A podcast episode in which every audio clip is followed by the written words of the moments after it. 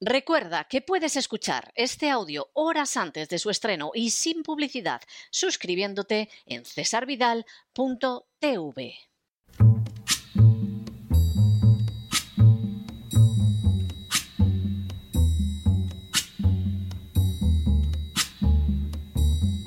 La voz con César Vidal, desde el exilio. When the night has come and the land is dark and the moon is the only light we'll see. No, I won't be afraid. Oh, I won't be afraid just as long as you stand, stand by me. Muy buenos días, muy buenas tardes, muy buenas noches y muy bienvenidos a esta nueva singladura de La Voz. Soy César Vidal, hoy es el jueves 5 de mayo de 2022 y me dirijo a los hispanoparlantes de ambos hemisferios, a los situados a uno y otro lado del Atlántico y como siempre lo hago desde el exilio. Corría el año 1860 cuando la milicia tejana de la ciudad del Álamo estrenó una nueva bandera. El lema colocado en la misma era la frase latina Fiat Justitia Ruat Celum, que significa hágase justicia aunque el cielo se desplome. La bandera tendría fortuna y de hecho continuó siendo usada cuando Texas se separó de la Unión y pasó a formar parte de la Confederación Sureña apenas unos meses después. Sin embargo, lo más relevante era el espíritu que la inspiraba. La Administración de Justicia se encuentra no pocas veces con conflictos de intereses, conflictos que afectan a los poderosos y que incluso pueden sacudir los cimientos de una sociedad.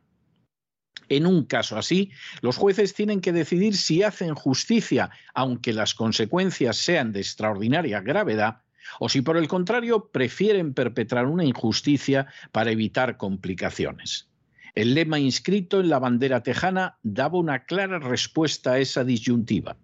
Siempre, siempre, siempre se ha de hacer justicia, aunque eso signifique que los cielos se vengan abajo. En las últimas horas hemos tenido noticia de una acción judicial iniciada contra José Luis Rodríguez Zapatero, antiguo presidente del gobierno español, así como contra otros personajes de relevancia. Sin ánimo de ser exhaustivos, los hechos son los siguientes. Primero, según datos proporcionados por ACODAP, la Asociación contra la Corrupción y en Defensa de la Acción Pública, el 11 de abril pasado, el juez Joaquín Elías Gadea, francés, notificó mediante auto pertinente el inicio de las investigaciones penales contra Rodríguez Zapatero y Dolores Delgado, la actual fiscal general del Estado, emprendidas por el Juzgado Central de Instrucción número 6 de la Audiencia Nacional como diligencias previas de investigación 28-2022. Segundo, las investigaciones penales derivaban de una denuncia interpuesta por ACODAP en relación con presuntos delitos de fraude fiscal, evasión y blanqueo de capitales. Tercero, la denuncia interpuesta por ACODAP afirmaba que Dolores Delgado, antigua ministra socialista y ahora fiscal general del Estado, habría recibido de manos de Rodríguez Zapatero varios ingresos de 150 mil dólares cada uno hasta llegar a una cantidad que superaba los 3 millones de dólares. Cuarto, también según la citada denuncia, la cuenta pertenecía a la entidad Banismo de Panamá. Quinto, en la citada denuncia se adjuntaban las copias de las supuestas notas manuscritas, así como los números de cuenta con los datos de identificación de 20 depósitos realizados en ella. Sexto, entre los documentos adjuntos a la denuncia aparecía una nota que supuestamente habría dirigido Zapatero a Delgado afirmando, a la atención de Dolores Delgado, mi buena amiga, comunicarte que ya he pasado tu número de cuenta y en breve tendrás ingresada en ella la cantidad acordada. Saludos. Séptimo. 48 horas después de ese primer auto, en concreto el 13 de abril, el mismo Juzgado Central de Instrucción número 6 de la Audiencia Nacional acordó el sobreseimiento y archivo de la causa abierta contra el actual fiscal general del Estado, Dolores Delgado, y el antiguo presidente del Gobierno, José Luis Rodríguez Zapatero. Octavo, de manera bien significativa, las agencias de verificación de datos inmediatamente negaron la existencia de las diligencias incoadas contra Zapatero y contra la fiscal general del Estado e incluso el diario ABC publicó un reportaje defendiendo a los dirigentes socialistas y atacando a ACODAP. Con todo, la historia no concluyó ahí. Noveno. El auto de sobreseimiento provocó la reacción de ACODAP, que formuló una nueva denuncia alegando que es ilegal que en tan solo 48 horas pretenda revocar la imputación de Zapatero y Dolores Delgado sin practicar una sola diligencia de prueba, ni siquiera el imprescindible oficio dirigido a la entidad bancaria para que certifique si existe o no esa cuenta. Décimo, en la nueva denuncia, ACODAP señaló que más allá de lo que sería una simple rectificación o aclaración, el juez Joaquín Elías Gadea y el fiscal Emilio Miró Rodríguez habrían cambiado radicalmente de criterios sin ninguna justificación, con la única finalidad de servir de instrumento a la posterior campaña mediática de difamación contra ACODAP un décimo. Según el mismo escrito, ambos togados, sabiendo que actuaban con injusticia manifiesta, se habrían concertado previamente para trasladar cada uno de ellos en sus respectivas resoluciones un escenario en cuanto a los hechos y el derecho diametralmente opuesto a la realidad, calumniando abiertamente al juez presencia, al que ambos le llegan a imputar haber creado exprofeso la documentación que se acompaña a la denuncia, todo ello para criminalizar ante la opinión pública lo que según la Directiva 1937-2019 de protección de los denunciantes de infracciones del derecho de la Unión Europea no es más que el ejercicio de los derechos fundamentales a la libertad de expresión e información. Duodécimo. El juez Fernando Presencia, presidente de ACODAP, afirmó además que tuvo conocimiento del auto del 13 de abril por el que se archivaba la denuncia contra Zapatero y Dolores Delgado por el WhatsApp de un periodista a quien se lo había comunicado un secretario de Zapatero, a pesar de que todavía no estaba personado en la causa. Décimo tercero. Según la denuncia, la filtración del auto a la prensa se produjo desde el mismo juzgado con la intervención directa del secretario judicial, al que también se incluye en la denuncia. Décimo cuarto. También, según la denuncia, a partir de este momento se comprende la estrategia de la campaña de desprestigio emprendida contra el juez Fernando Presencia y ACODAP, en la que habría intervenido la DIRCOM del Ministerio de Defensa y pareja sentimental de Margarita mm, Robles, Yolanda Rodríguez Vidales, que habría pasado a determinados medios de comunicación el auto que le filtró el secretario judicial. Décimo quinto. La mencionada Yolanda Rodríguez Vidales es periodista y a partir de junio de 2018 se convirtió en la nueva directora de comunicación del Ministerio de Defensa bajo las órdenes directas y personales de Margarita Robles, entonces nueva titular de esta cartera. Décimo sexto. Según ACODAP, la campaña de desprestigio contra el juez Fernando Presencia se habría fraguado unas semanas antes, cuando la Audiencia Nacional tuvo por acreditado que la ministra Robles había sido embargada por Hacienda al descubrirse 6 millones de dólares en paraísos fiscales que la misma asociación había denunciado. Pero todo se precipitó cuando, contra todo pronóstico, el juez Gadea aceptó la denuncia dirigida contra Zapatero y Dolores Delgado. Décimo séptimo. La nueva denuncia ha producido su resultado y así el Juzgado de Instrucción número uno de Madrid ha incoado diligencias penales contra José Luis Rodríguez Zapatero, Dolores Delgado García, el juez Joaquín Elías Gadea francés, Yolanda Rodríguez Vidales y Emilio Miró Rodríguez por presunto delito de fraude fiscal y otros. Décimo octavo. Así queda reflejado en auto publicado en la página web de ACODAP y que aparece dictado por el magistrado juez Pedro López Jiménez con el número de diligencias previas 800 2022. Décimo noveno. El texto del auto reproducido en la página de ACODAP señala como único antecedente de hecho que las presentes actuaciones se iniciaron en virtud de denuncias presentadas en fecha 1 y 21 de abril de 2022 por el procurador don Miguel Torres Álvarez en nombre y representación del magistrado don Fernando Presencia Crespo en su nombre y en el de la asociación ACODAP sobre delito de fraude fiscal y otros. Vigésimo.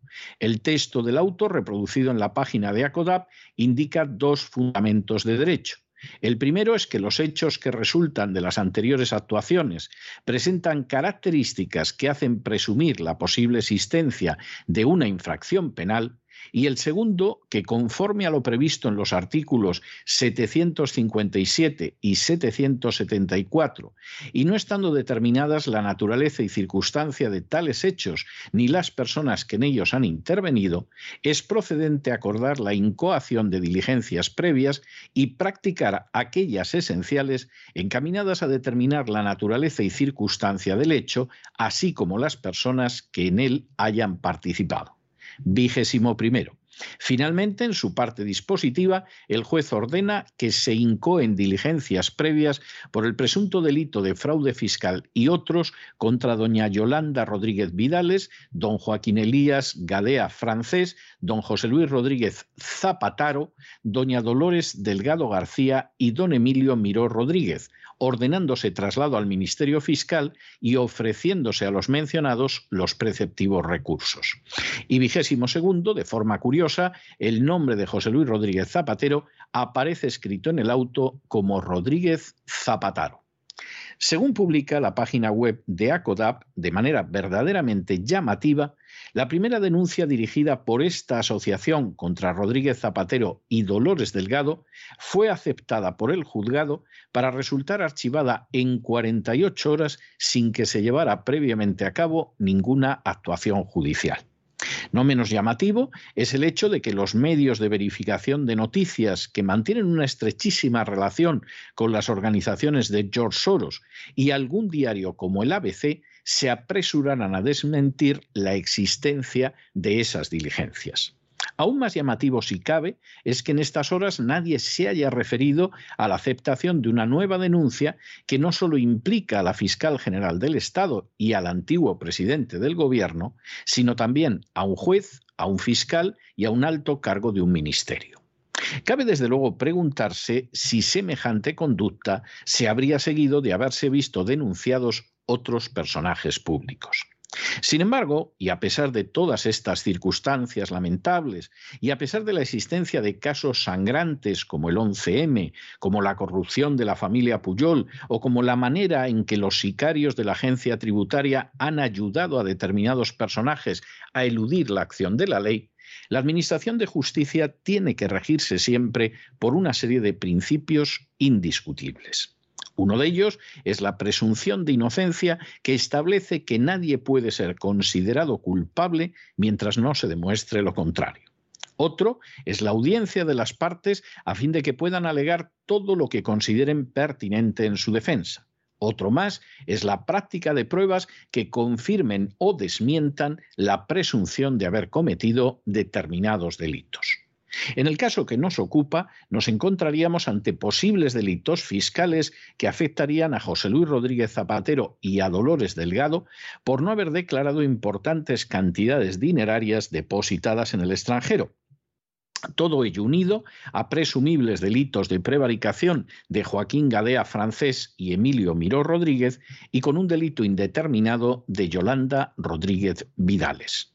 La denuncia presentada por ACODAP ha tenido como claro resultado que un juzgado de Madrid haya decidido incoar diligencias penales previas contra los citados personajes que gozan de una total y absoluta presunción de inocencia. A partir de aquí, los pasos que hay que dar en derecho son claros. Hay que determinar si los datos bancarios que aparecen en la denuncia son correctos y efectivamente la fiscal general del Estado llevó a cabo esos ingresos en un banco fuera de España sin declararlos. Hay que someter a Rodríguez Zapatero una prueba pericial caligráfica para determinar si es el autor de la nota adjunta a la denuncia y hay que proceder, por supuesto, al interrogatorio de todos los denunciados. En el caso de que existan indicios racionales de criminalidad, todos o una parte de ellos tendrán que ser sometidos a juicio, permitiéndoseles todos los medios de defensa legales. Si del proceso no se derivara la culpabilidad de todos o de una parte, es obligado declarar su inocencia con todos los pronunciamientos favorables. Si por el contrario uno o varios fueran hallados culpables de los actos que lleguen a imputarse, es de esperar que se dicte una justa condena que cumplirían de acuerdo a la legalidad. Y es de esperar que así sería, aunque la condena o condenas provocaran un auténtico seísmo político. De la misma manera que hay que esperar que en los próximos días se practiquen las actuaciones judiciales pertinentes, porque como decía el lema de la Guardia Tejana del Álamo, hay que hacer justicia aunque se desplomen los cielos. Pero no se dejen llevar por el desánimo o la frustración. Y es que a pesar de que los poderosos muchas veces parecen gigantes, es solo porque se les contempla de rodillas y ya va siendo hora de ponerse en pie. Mientras tanto, en el tiempo que han necesitado ustedes para escuchar este editorial, la deuda pública española ha aumentado en más de 7 millones de euros y una parte no pequeña ha ido a esas furcias mediáticas que no han informado absolutamente nada sobre este asunto. Muy buenos días, muy buenas tardes, muy buenas noches. Les ha hablado César Vidal desde el exilio. Que Dios los bendiga.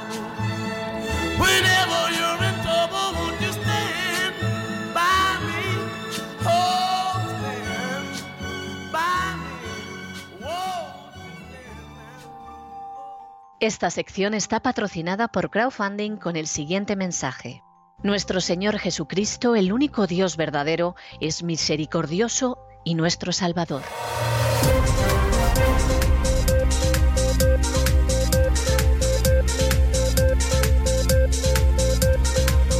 Las noticias del día. Estamos de regreso y estamos de regreso con esa noticia que se las van a ver ustedes, pero negras, para encontrar en los medios de comunicación en España, lo cual, dicho sea de paso, dice mucho de los medios de comunicación en España, y es que el juzgado de instrucción número uno de Madrid finalmente ha iniciado diligencias penales, las diligencias previas, contra José Luis Rodríguez Zapatero, Dolores Delgado García, Joaquín Elías Gadea, que es un juez, Yolanda Rodríguez Vidales, que es un alto cargo del Ministerio de Defensa, y Emilio Miró Rodríguez, que es fiscal. Vamos a ver, la historia, tal y como aparece en la página de ACODAP, es de una enorme claridad y nosotros no entramos ni en la veracidad ni en lo que hay y por el contrario respetamos absolutamente la presunción de inocencia de estas personas que están en las diligencias. ACODAP representa una denuncia porque sostiene que tiene pruebas de que efectivamente la actual fiscal general del Estado, Dolores Delgado García, ha ido cobrando sumas que superan los 3 millones de euros, perdón, de dólares y las tiene en un banco de Panamá. Y estas cantidades, en todo en parte, se las habría entregado Rodríguez Zapatero y además se daría la circunstancia de que se conservaría una nota donde Rodríguez Zapatero indica cuál, eh, que le ha entregado en ese momento un teléfono, un número de cuenta, donde tiene que ingresar ese dinero. Aparecerían también las fechas de los ingresos, las cantidades ingresadas y el banco y la cuenta, un banco en Panamá, donde se había ingresado. ¿Esto es verdad o es mentira? No lo sabemos. No lo sabemos. Y además queremos insistir en que la presunción de inocencia tanto de Rodríguez Zapatero como de Dolores Delgado es algo que tiene que respetarse. Lamentablemente en España se organizan linchamientos mediáticos en muchos casos, al que le pille le ha pillado y se queda con el San Benito para toda la vida, propio de, la cultura hispánica de, de, Inquisición y linchamiento. Nosotros no lo sabemos. Rodríguez Zapatero y Dolores Delgado pueden ser absolutamente culpables o, por el contrario, esto puede que no sea cierto. Lo ignoramos. No conocemos nada más que los datos que aparecen en la página web de ACODA. Ese es el primer punto. Segundo punto. Esa denuncia es aceptada en abril por uno de los juzgados de instrucción de la Audiencia Nacional. Bien, es, es, algo absolutamente correcto. Se ha presentado un escrito de denuncia con una serie de supuestas pruebas. Efectivamente, pues el juzgado acepta eso y dicta el inicio de unas diligencias previas. Esto es totalmente correcto y esto no presupone ni niega ni afirma la culpabilidad de Rodríguez Zapatero y de la fiscal general del Estado. Hasta ahí todo normal. Pero de pronto, a las 48 horas, el fiscal, que depende, por cierto, de Dolores Delgado, esto es así, no sirve darle más vueltas, y el juez deciden archivar y sobreseer la denuncia. Esto ya es bastante rarito. Y es bastante rarito porque en la denuncia aparecen una serie de presuntas pruebas y el juez tiene la obligación de investigar eso. Es decir, el juez tendría que haber librado un oficio para enterarse de si ese dinero se marchó a Panamá. Es verdad que corre el riesgo de que el banco apele al secreto bancario y le diga al juez que tururú. Es posible, pero en cualquier caso el juez tiene la obligación. El juez tiene la obligación de interrogar tanto a Dolores Delgado como a Rodríguez Zapatero, además dándoles la posibilidad de defenderse. Y el juez, como mínimo, estamos hablando de los mínimos, el juez, como mínimo, tiene que someter a una prueba pericial caligráfica la carta supuestamente de Zapatero para determinar si lo es o no, y en caso de que fuera de Zapatero, preguntarle a Zapatero, oiga, aquí, ¿a qué se refiere usted con este dinero, etcétera? Porque incluso podría ser algo de lo más inocente. Es decir, esto no necesariamente tendrían que ser los más de 3 millones de euros que hay en Panamá, supuestamente, sino que podría ser una nota en el sentido de, oye, pues esta transferencia, no te preocupes, que ya te digo dónde va, pero la transferencia puede ser algo legal e inocente. Es más, dándolo por escrito es para pensar que sea así, o Zapatero es muy tonto, pero bueno, en cualquiera de los casos, todo este tipo de diligencias tendrían que haber sido llevadas a cabo por el juez. Y el juez, en vez de hacerlo, en 48 horas archiva. Los que tenemos una experiencia eh, jurídica, los que tenemos una experiencia de tribunales y quien ahora se dirige a ustedes, ejerció la abogacía durante más de una década y luego se ha visto en distintos asuntos penales, gracias a Dios, de todo se ha visto libre, pero siempre aparece alguien que le molesta lo que uno dice y se querella con uno, etcétera, etcétera. A veces hasta es un presidente de una importantísima comunidad autónoma. Bueno, sabemos que para que te dicten el archivo, el sobrecimiento de una causa, pasan meses y a veces pueden pasar hasta años. Y que esto se decida en 48 horas, pues te quedas absolutamente pasmado. Ahí podía haber quedado todo. Pero resulta que ACODAP presenta una nueva denuncia. Y esta vez no solo vuelve a repetir todo lo de Zapatero y Dolores Delgado, sino que además denuncia al juez y al fiscal, suponemos que por prevaricación, no hemos accedido al texto de la denuncia, pero supuestamente sería por prevaricación, y además denuncia a Yolanda Rodríguez Vidales, que es la jefa de prensa de la ministra de Defensa, por supuestamente haber filtrado el auto, que a saber cómo llegó a sus manos, porque Zapatero no estaba ni personado en la causa. Y, bueno, por supuesto, después de esto, haberse filtrado y inmediatamente salir esos medios que también se llevan con Soros para decir que esto no es cierto, que es un bulo, que es un infundio, que es no sé qué. Bien, esto es lo que hay. Aquí hay varias cuestiones que son muy importantes. Es decir, primero, la presunción de inocencia a Rodríguez Zapatero y a Dolores Delgado no se la niega nadie.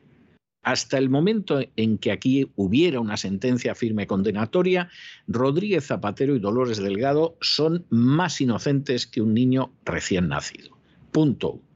Segundo, tanto Rodríguez Zapatero como Dolores Delgado tienen derecho a que se respete esa presunción de inocencia en los medios y que al mismo tiempo ellos puedan utilizar los medios de defensa que consideren pertinentes.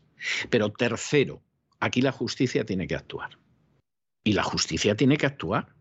Y aquí no puede ser que en un momento determinado, pues de pronto a lo mejor a Rodríguez Zapatero lo condenan por delito fiscal, pero lo ha dejado pasar durante tanto tiempo la agencia tributaria que nos pase como con Jordi Pujol. que sale el buscabonus de turno de la agencia tributaria para decir que sí, que Jordi Pujol era un delincuente fiscal y bla, bla, bla, pero se da la circunstancia de que ya la acción ha prescrito. Hombre, no, eso no es de recibo. Es menos de recibo, además, que los responsables de la agencia tributaria no estén en la cárcel por eso. Pero en cualquiera de los casos, eso no es de recibo. Y lo que verdaderamente ya causa una vergüenza ajena terrible es que no aparezca el más mínimo eco de esta situación en los medios de comunicación. Porque los medios de comunicación en estos momentos en España, salvo algunos que evidentemente están en la periferia y mantienen una valentía y una gallardía más que notables, ya son medios que son correas de transmisión del poder y correas de transmisión del poder con apariencia de disidencia. Digo apariencia de disidencia porque, hombre, le pueden pegar un pellizco de monja a un partido político, hablar mal de determinado político, pero el sistema ni lo tocan, ni lo tocan. No hay ninguna discusión sobre la santidad del sistema y sobre su funcionamiento. En absoluto, nada. Y luego, cuando vienen las grandes campañas desde el exterior, lo mismo se convierten en los grandes perseguidores de los que no se vacunan que en los grandes defensores de la guerra contra Rusia. Y evidentemente uno se da cuenta de que, en fin, la disidencia ya no es que sea controlada, es alquilada totalmente. Luego a lo mejor te hablan mal del gobierno, están locos por enganchar algo de Feijó, por si acaso Feijó acaba llegando al poder o lo que sea, pero te das cuenta de que su papel de disidencia, vamos, brilla por su ausencia. ¿eh? Incluso alguno hasta puede tener el despiste de pensar que Elon Musk se lleva a matar con la agenda globalista y con Soros y todo lo demás y dices, este no sé si es tonto, si es simplemente un ignorante o simplemente está repitiendo lo que se quiere que la gente se crea. Pero esta es una situación muy grave. Y no solo es porque a lo mejor Rodríguez Zapatero o Dolores Delgado son dos delincuentes que hasta ahora han escapado de la acción de la justicia. Eso sería grave, pero no es lo más grave. Aquí lo más grave es que en un momento determinado pueda existir prevaricación frente a determinadas personas a las que habría que perseguir, pero por ser vos, vos quien sois, impunidad infinita, y que además los medios de comunicación, que son furcias mediáticas, al final se callen como ramonetas. Y eso, todo eso sí que es muy grave. Más allá de que efectivamente Rodríguez Zapatero le diera dinero a Dolores Delgado para que se lo llevara a Panamá, que si efectivamente esto se demuestra judicialmente es muy grave.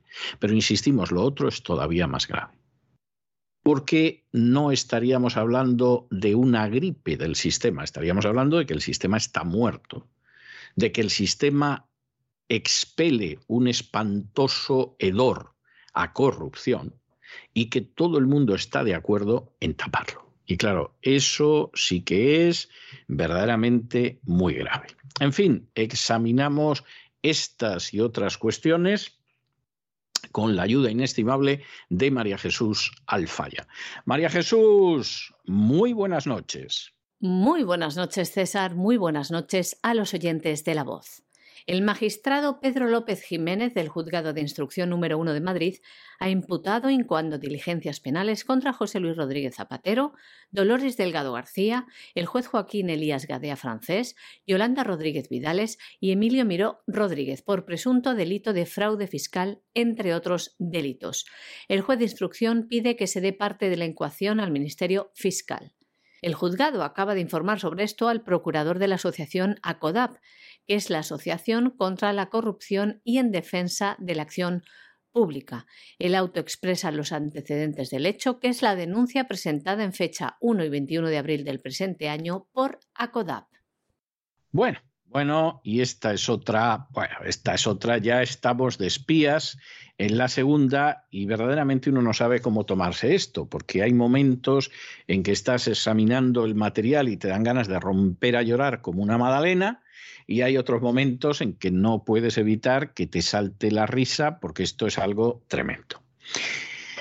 Hace apenas unas horas, el Partido Socialista el Partido Popular, Ciudadanos y Vox han rechazado la creación de una comisión de investigación del Catalan Gate que ya saben ustedes que eran unas escuchas que habrá que ver si son legales o son ilegales, pero no nos vamos a enterar porque la comisión de investigación no se va a formar. Alguno dirá, bueno, pero las comisiones de investigación en el Parlamento español, su utilidad y nada es igual a cero. Seguramente es así, pero la gente tiene derecho a saberlo. Tiene derecho a saberlo. Y tiene derecho a saber si cuando en un momento determinado el gobierno de Rajoy decide espiar a determinados políticos que son independentistas en Cataluña, esto se hace de acuerdo con la legalidad o el señor Rajoy y el opusdeísta Fernández Díaz se pasaron la legalidad por el orto. Y esto es muy importante. Y alguno dirá, bueno, pero si es que eran, eran unos golpistas, que sí, que estamos de acuerdo en que son unos golpistas, por cierto, golpistas a los que luego el gobierno nacional indultó de una manera bochornosa. De acuerdo que son golpistas, pero es que hay que respetar la legalidad. Y en España, donde históricamente, precisamente por esa cultura hispano-católica, la idea de la supremacía de la ley es ignorada.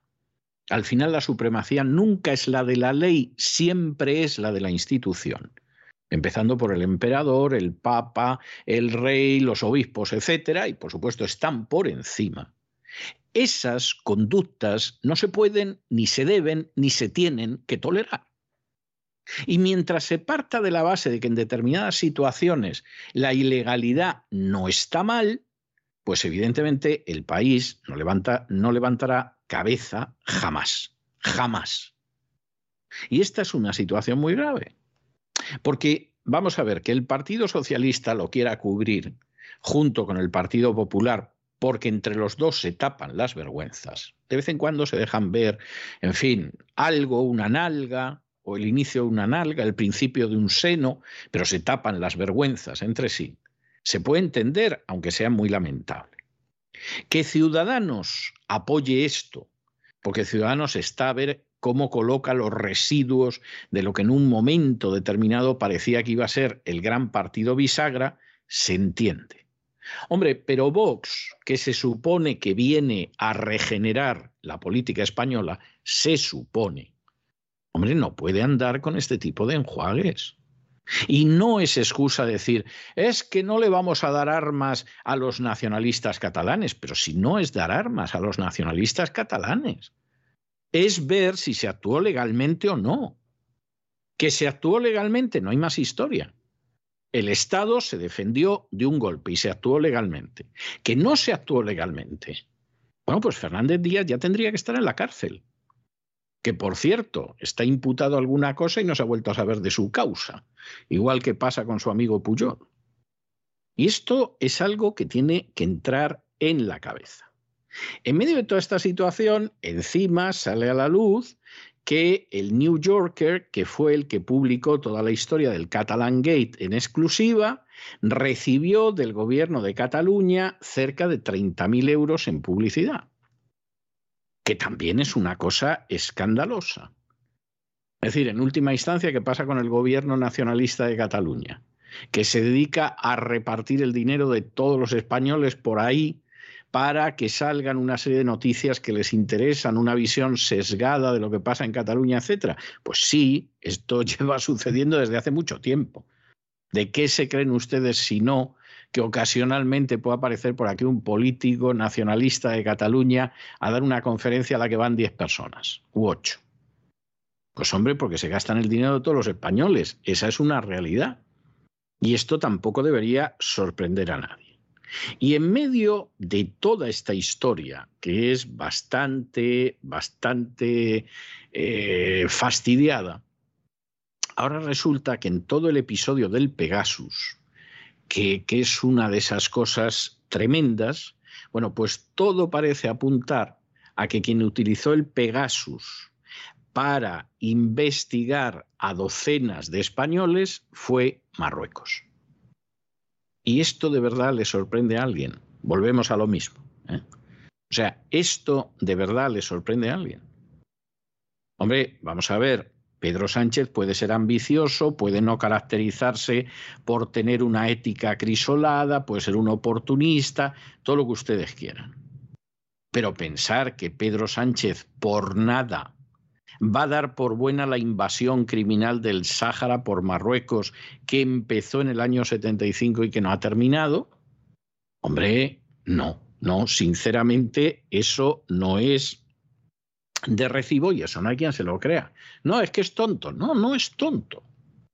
Podrá ser una persona incapaz para desempeñar las funciones que se esperan en ese cargo. Podrá ser una persona que no tiene ni idea de cómo solucionar los problemas de España. Todo eso puede ser. Pero no es un estúpido. Es un personaje extraordinariamente hábil para sobrevivir y además para aguantar donde está aguantando y en las condiciones en las que está aguantando. Eso no, no todo el mundo, la inmensa mayoría es incapaz de ello. Pero la cuestión está por qué. Es decir, ahí ha habido un precio, ha habido una promesa de recompensa, ha habido chantaje o ha habido de todo un poco.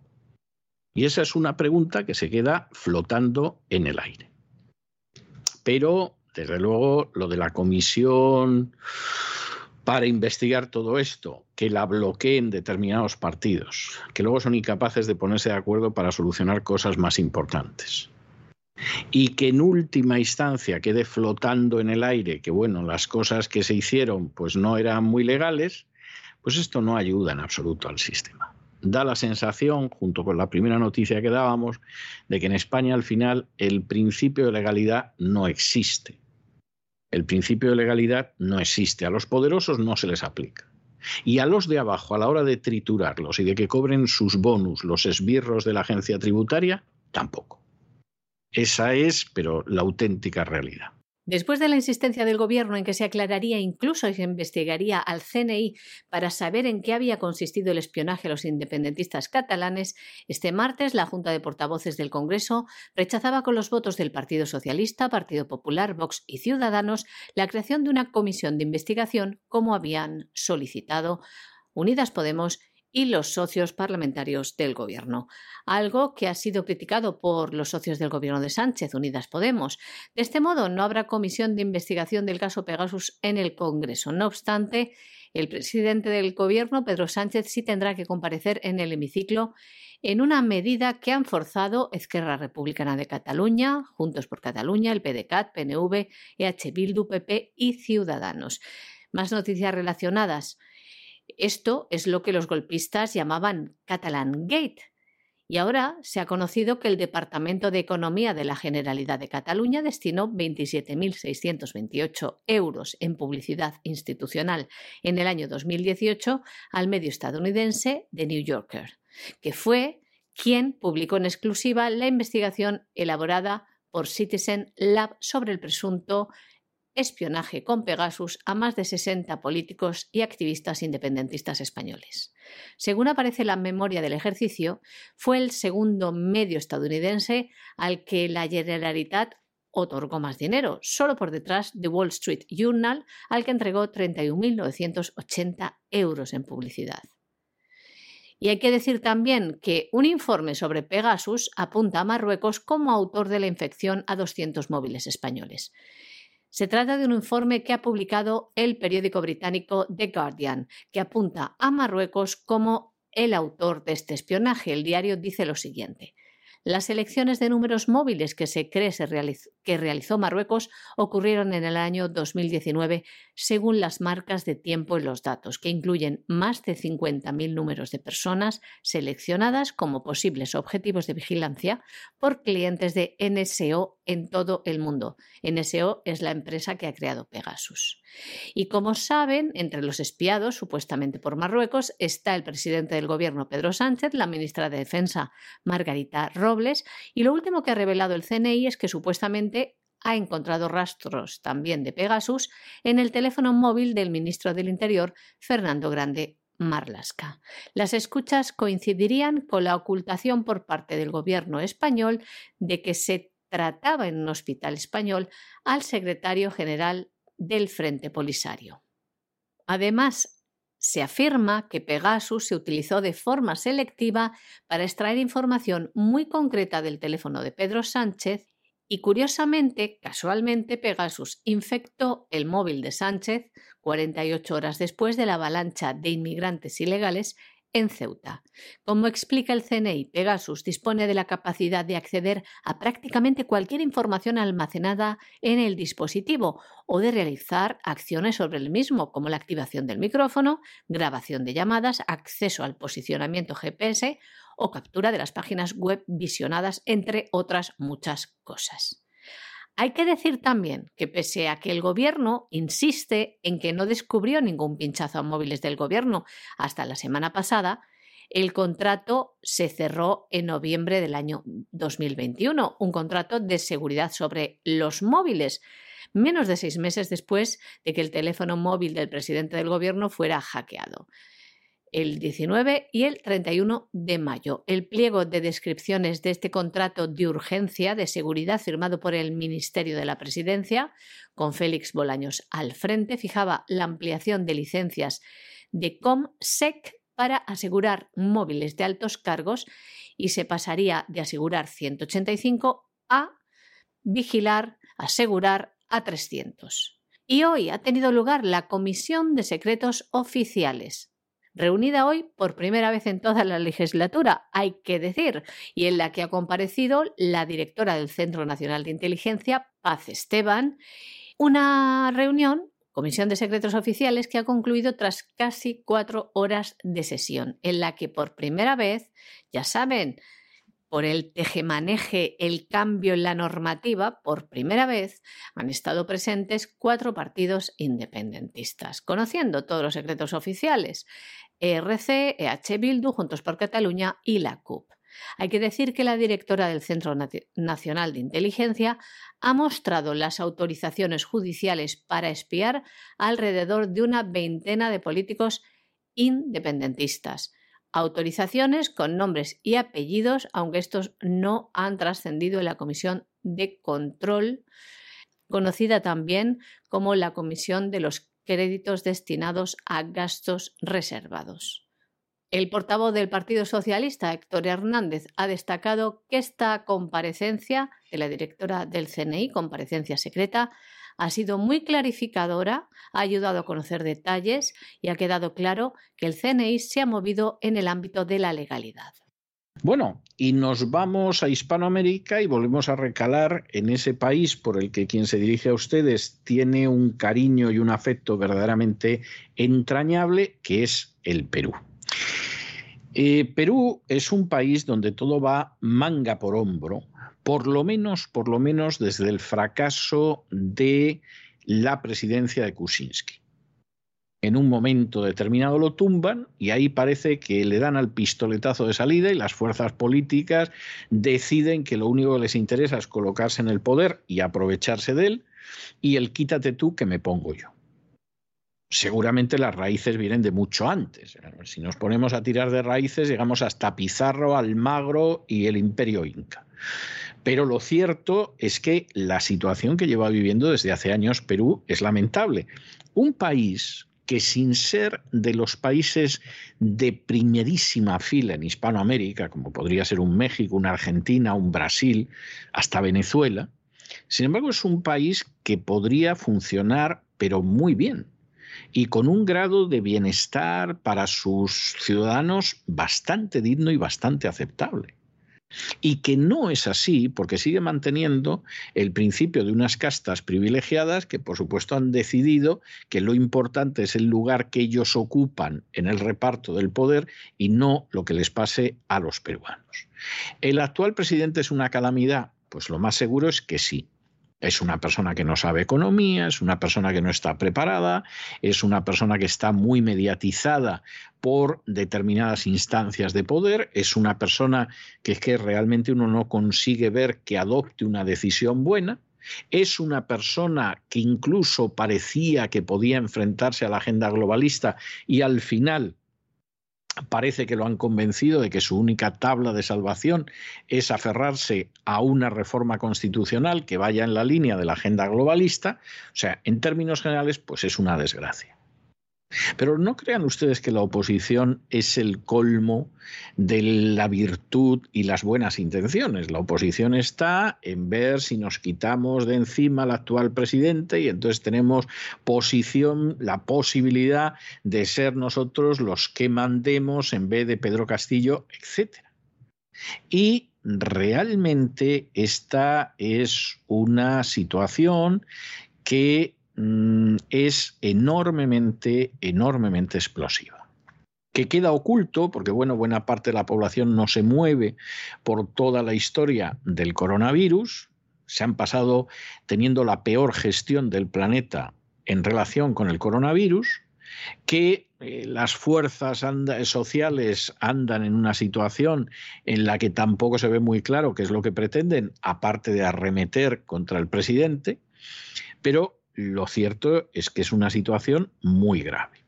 Y en estos momentos, como le faltaban pocas pulgas al can peruano, resulta que se ha declarado el estado de emergencia durante dos meses en la región de Ucayali, que es una región amazónica que mantiene frontera con el Brasil y en la cual van a intentar que de alguna manera pues, eh, no se disparen las cosas porque se ha producido el asesinato de un par de dirigentes ambientalistas. ¿Esto tiene lógica? Pues la verdad es que es dudoso. Es dudoso, aun aceptando la tensión en la región de Ucayali, porque esa es la historia, es dudoso que haya que ir hasta este extremo. Esa es la realidad.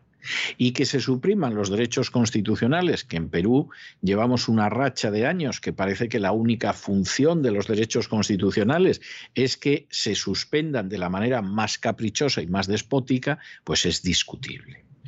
Que luego en esa zona hay fenómenos de narcotráfico, de ocupaciones de tierras, de tala ilegal, etcétera, es cierto. Pero que eso se va de alguna manera a contener sobre la base de que se suprimen los derechos en la zona es muy discutible. Y como Castillo no sabe cómo hacerlo, pues Castillo parece ser que llegó a la conclusión, como otros, durante la crisis del coronavirus, de que la solución es que la gente no salga. Y si la gente no sale de casa, no te arma problemas. Parece como esos padres que no son muy inteligentes, que la única manera que se les ocurre de que los hijos no se metan en líos es que no salgan de casa. Bueno, pues es, es discutible que eso al final funcione. Perú ha declarado el estado de emergencia durante 60 días en las provincias de Coronel Portillo, Atalaya, Padre Abad y Purús del departamento de la región amazónica de Ucayali, fronteriza con Brasil. Durante el periodo de emergencia, la Policía Nacional mantendrá el control del orden interno con el apoyo de las Fuerzas Armadas peruanas y también quedarán suspendidos los derechos constitucionales relativos a la inviolabilidad del domicilio, la libertad de tránsito en territorio nacional, así como la libertad de reunión, también restringida. Esta decisión de declarar el estado de emergencia de Ucayali fue anunciada por el presidente Pedro Castillo el pasado 28 de abril durante un Consejo de Ministros descentralizado. El pasado mes de febrero, dos líderes indígenas fueron asesinados en zonas amazónicas, incluido el líder del pueblo Cacataibo, Erasmo García Grau, atacado al parecer por las mafias dedicadas al narcotráfico, la tala ilegal y el tráfico de tierras. La segunda víctima fue el ambientalista Jenser Ríos, fallecido en un ataque cruel que también causó conmoción en la región de la Amazonía. Ríos había recibido amenazas por oponerse a la deforestación y defendía la titulación de los territorios para asegurar su protección jurídica y evitar que la tala ilegal compre o invada los terrenos de las comunidades indígenas. En los últimos siete años, solo en la Amazonía peruana han sido asesinados 12 líderes ambientales. Estados Unidos va a destinar 6 millones de dólares adicionales a los 20 millones que ya había destinado para ayudar a inmigrantes ilegales y refugiados venezolanos en Chile. Eh, esta ayuda de Estados Unidos, que en fin, eh, bien, está bien, es una ayuda que nadie va a discutir, entre otras cosas, porque cuando te dan dinero no sueles eh, al caballo regalado mirarle el diente, Claro, no crean ustedes que acaba provocando entusiasmos en Hispanoamérica, salvo aquellos que enganchan algo de ese dinero. ¿Por qué? Hombre, porque en muchos casos saben que de regalo no tiene nada. Es decir, de alguna manera Estados Unidos eso se lo acaba cobrando. Segundo, porque te crea una serie de problemas que a lo mejor no es precisamente la situación que tú desearías. Es decir, oiga, no me dé usted dinero para los venezolanos que entren en Chile, ayúdeme a que no entren más venezolanos en Chile. Porque mi historia no es que usted me dé un dinero para darles un plato de sopa o tenerlos alojados aquí, no. Lo que a Chile le interesa es mantener protegidas las fronteras. Es lo que han querido hacer desde el principio y, por supuesto, cuando empezaron el golpe globalista contra Chile fue una de las primeras causas por las que se inició ese golpe. Pero luego, junto con esto, cuando Hispanoamérica ve la ayuda que recibe de Estados Unidos y que desde hace muchos años, por ejemplo, va unida a que Hispanoamérica se someta a la agenda globalista, y ve la ayuda que va en otras direcciones, se queja y no le falta razón. Uno puede decir, bueno, que Estados Unidos no tiene obligación de ayudar a Hispanoamérica. Bueno, es, un punto de vista, es un punto de vista razonable. Como dicen aquí, tienes un punto. ¿Eh? Es así. Bien. Pero lo que no puede ser es que en un momento determinado se insista en la ayuda que se recibe y de pronto tenga que aparecer López Obrador que como presidente deja mucho que desear, pero a veces hace observaciones que son eh, verdaderamente muy acertadas. Es una pena que la sagacidad que tiene a la hora de analizar políticas extranjeras no la tenga tanto a la hora de ejecutar políticas nacionales, pero a veces acierta en sus juicios. De pronto le dice a Estados Unidos, vamos a ver, que han mandado ustedes más de 30 mil millones de dólares para ayudar a Ucrania que a fin de cuentas está en el fin del mundo, ni siquiera está en su continente. Y López Obrador se calla y dice, y yo sé que además esto es para fastidiar a Rusia, no por otra cosa. Pero bueno, han mandado usted más de 30 mil millones de dólares para ayudar a Ucrania. Y 4 mil millones de dólares, que son una cantidad miserable, son, vamos, casi 10 veces menos que servirían para frenar la inmigración ilegal, llevan ustedes cuatro años para autorizarlos. ¿Esto qué es? O sea, primero, esto es que nosotros en realidad no les importamos un pimiento. Y segundo, que a lo mejor la inmigración ilegal en términos generales al pueblo americano le perjudicará, pero a ciertos lobbies les viene de maravilla porque es una mano de obra barata, por no decir miserable. Y entonces, ¿por qué van a evitar que esa gente llegue del sur, de más abajo del sur del Río Grande? En absoluto, que siga viniendo. ¿Para qué vamos a evitar eso? Bueno, pero es que se da la circunstancia de que eso perjudica al americano, perjudica incluso a los extranjeros que ya están establecidos en Estados Unidos. Sí, sí, es cierto, pero a nosotros el pueblo americano nos importa un movimiento. Nos importa más que determinados lobbies tengan una mano de obra miserable y barata. Y nos importa mucho más que en un momento determinado toda esa gente que se viene acabe votando a determinados partidos. Así de claro y así de evidente. Y uno dirá, bueno, pero a los demócratas. No, a los demócratas y a los republicanos. A los demócratas, por supuesto porque parten de la base de que en algunos lugares, como Texas, como California, como Nuevo México, como Arizona, la llegada de los hispanos les viene de maravilla para cambiar la composición demográfica del Estado y hacerse con el Estado. California lo controlan, bueno, pues Texas si sigue llegando gente de México lo acabamos controlando a medio plazo, quién sabe si a corto plazo. Pero no crean ustedes que los republicanos, según donde les pillen, eh, son más estrictos. ¿eh? María Elvira Salazar, que es congresista del Partido Republicano por la Florida, en estos momentos quiere lanzar un plan que según ella es para la dignidad, que de pronto va a regularizar a millones de ilegales simplemente porque son hispanoamericanos dice, pero bueno, esta señora sabe lo que dice. Hombre, sí, lo defiende además con, con bastante tesón y no es una loca del Partido Demócrata. es de un sector bastante conservador del Partido Republicano, pero evidentemente sabe quién la puede votar y quién no la puede votar y está encantada de la vida. Y en medio de toda esta situación, López Obrador, que evidentemente a la hora de solucionar problemas de México no parece que sea lo mejor que se puede pedir, pero que en otros aspectos tampoco es un estúpido, y que capta cuál es la situación internacional, y que sabe cuándo meter el dedo en el ojo al vecino del norte y al que no es el vecino del norte, pues de pronto dice, oiga, que, que ustedes han puesto a gastar en Ucrania, que da gusto, en estos cuatro días les han metido más de 30 mil millones de dólares y supuestamente nos iban a ayudar a que la gente no se vaya de México, a que no sean inmigrantes ilegales, en fin, a que no tengan que subir más el muro porque la gente se va a quedar trabajando en su casa.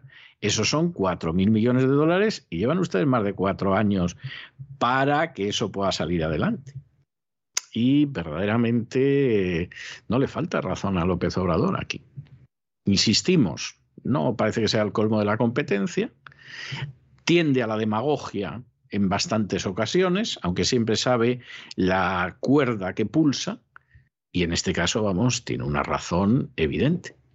luego algunos dicen, sí, pero el discurso, el discurso lo va ganando la OTAN. Sí, lo va ganando la OTAN en los países de la OTAN donde está censurado o colocado en el margen todo aquel que no difunda la propaganda de la OTAN. Pero váyanse ustedes al sur del Río Grande y hablen con la gente y escuchen lo que dicen, a veces de manera muy clara, a veces entre líneas su político. Y luego me cuentan ustedes que el discurso lo está ganando la OTAN. Las autoridades estadounidenses han informado que destinarán otros 6 millones de dólares adicionales a la asistencia humanitaria para los inmigrantes y refugiados venezolanos y sus comunidades de acogida en Chile. Este dinero se suma a los 20 millones dados hasta ahora para atender a estos venezolanos en Chile desde que empezó la crisis humanitaria. Dinero que está destinado a asistencia médica, asesoría legal, refugio y productos básicos. Además, el gobierno estadounidense ha hecho un llamamiento a facilitar el acceso inmediato, seguro y completo a las organizaciones humanitarias para poder entregar ayuda a aquellos que huyen del país. Por otra parte, y también en relación a la inmigración latinoamericana hacia los Estados Unidos, el presidente de México se encuentra hoy en Centroamérica con una agenda centrada en temas de inmigración ilegal y el objetivo que tiene es atajar las causas de la misma que ha vuelto a dispararse desde finales del año 2020, provocando una crisis tanto en México como en los Estados Unidos. López Obrador ha asegurado que su gobierno va a reforzar la protección de la frontera sur, especialmente los 960 kilómetros que separan Chiapas y Guatemala. López Obrador aterrizaba primero en Guatemala. Desde allí se va a desplazar a El Salvador, Honduras, Belice para viajar después a Cuba. Sin embargo, López Obrador también ha recordado a la administración Joe Biden la urgencia de acelerar las inversiones en la región que había prometido para promover programas sociales y así dice enfocar el problema de manera conjunta. López Obrador recordaba a los Estados Unidos la promesa de Joe Biden de destinar 4.000 millones de dólares a Centroamérica para evitar colapsos en la frontera sur que tarde o temprano repercuten también en la frontera norte. Y lo hacía de este modo. Les vamos a leer lo que decía López Obrador. Tenemos nosotros el compromiso con el gobierno de los Estados Unidos de ayudar al mismo tiempo que les estamos pidiendo que se apuren, porque como el Capitolio resuelve en unos cuantos días enviar 30.000 millones de dólares para la defensa en Ucrania, llevamos cuatro años sin que autoricen 4.000 millones para Centroamérica, con todo respeto. Entonces, eso es lo que queremos, pues que se entienda, y eso es lo que nos conviene. Eso están pidiendo los presidentes de Centroamérica que haya desarrollo.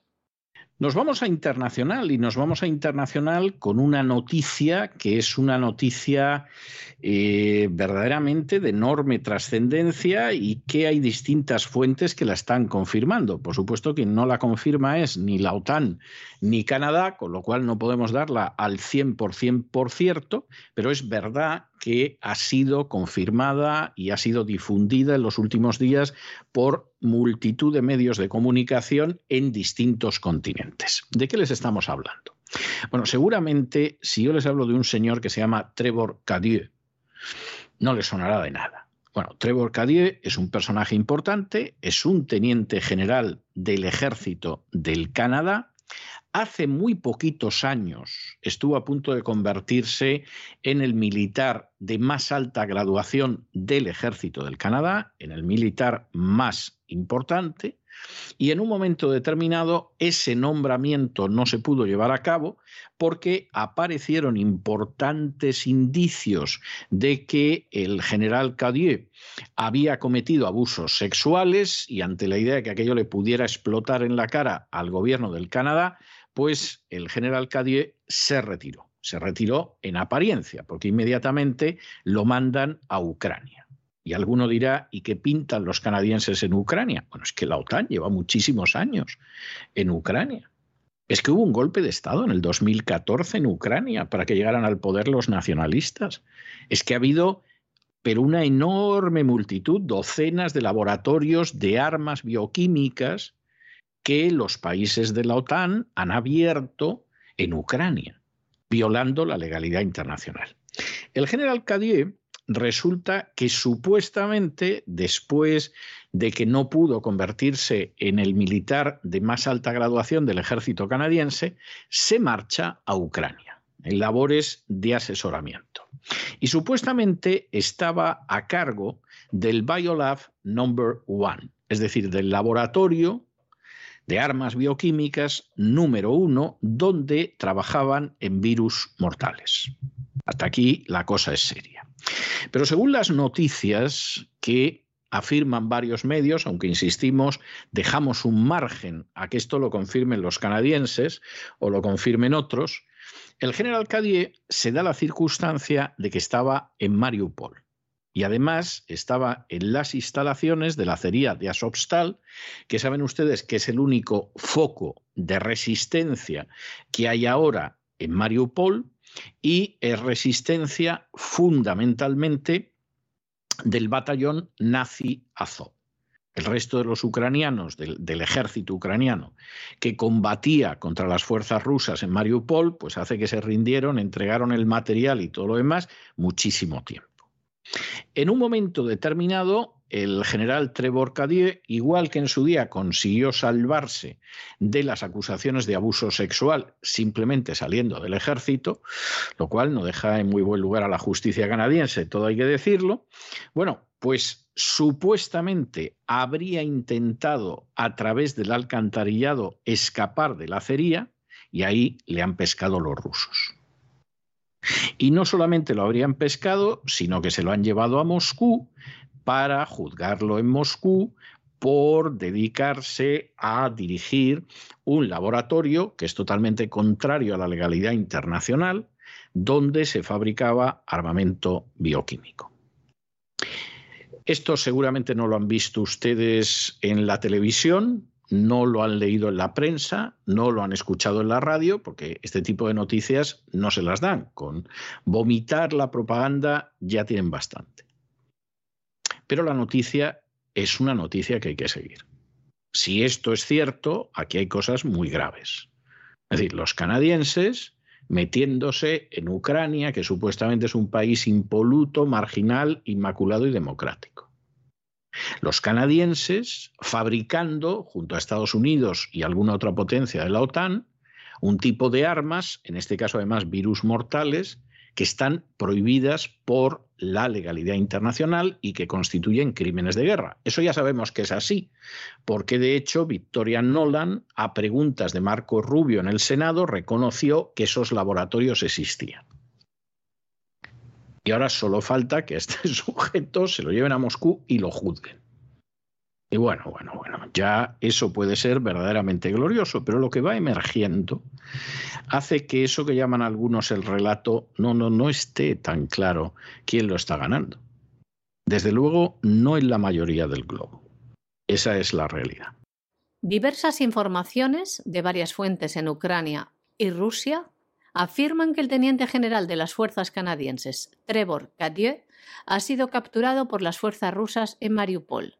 Su captura supuestamente ocurrió mientras intentaba escapar de las instalaciones rodeadas de la acería de Azovstal a través de una tubería del alcantarillado.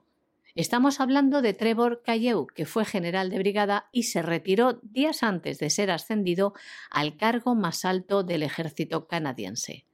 Además, lo último que se sabe es que hay denuncias que alegan que el teniente general Trevor Cayeu ha sido llevado a Moscú para ser juzgado. También, supuestamente, este alto cargo del ejército canadiense estaba a cargo del Biolab número uno, donde 18 personas trabajaron con virus mortales en Ucrania. Bueno, ya que estamos hablando, y esto es bastante grave, del principio de legalidad, fíjense que hemos empezado con el editorial hablando de esa legalidad, hemos continuado empezando el boletín con esa legalidad y las últimas cuestiones que estamos abordando siguen por ahí y esta es otra. Hay un bloguero ucraniano que vive en un pueblecito español y que se llama Anatoly Shari.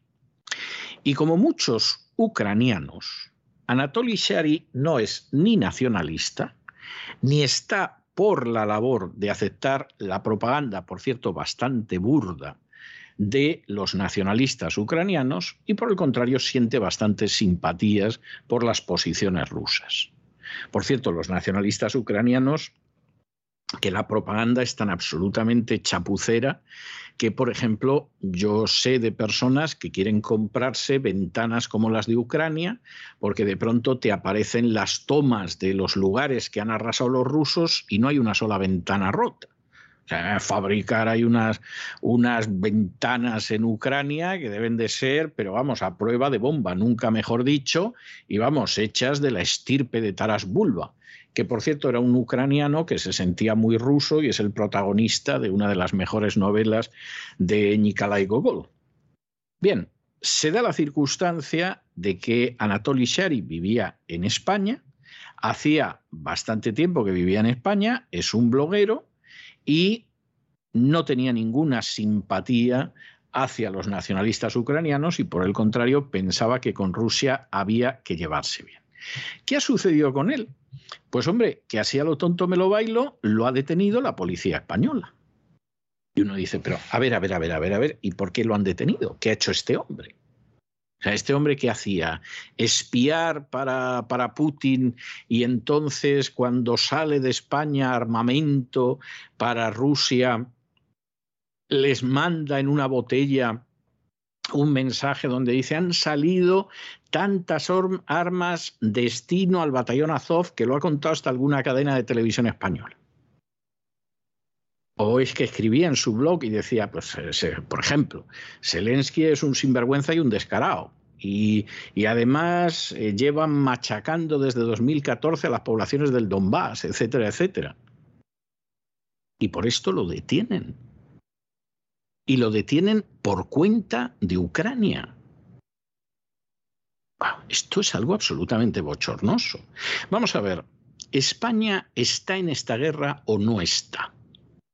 Si España no está en esta guerra, no tiene por qué detener a una persona que reside en su territorio para entregársela a un gobierno liberticida como el de Zelensky. Que sí está en esta guerra. Es decir, esta guerra no se libra entre Rusia y los nacionalistas ucranianos, sino entre Rusia, los nacionalistas ucranianos y España. Bueno, pues España entonces que se tenga las consecuencias. Que se atenga las consecuencias, porque en un momento determinado, pues a lo mejor resulta que en Rusia detienen algún periodista español porque han llegado a la conclusión de que está allí para contar mentiras sobre Rusia o para no informar como es debido, lo que sea, y van y lo detienen. No lo han hecho. Pero después de lo de Anatoly Shari, ¿quién nos, ¿quién nos asegura que no va a suceder? Y España permite que se detenga un bloguero en su territorio y tiene desde hace prácticamente dos meses detenido a un periodista español por los polacos, los polacos, que lo tienen incomunicado, que no han permitido que a ese hombre se le lleve ante un juez y se le lean sus derechos, porque a los polacos, conocidos históricamente como las hienas de Europa, es tremendo. Esto la gente que no conoce historia de Europa se quedará sorprendida.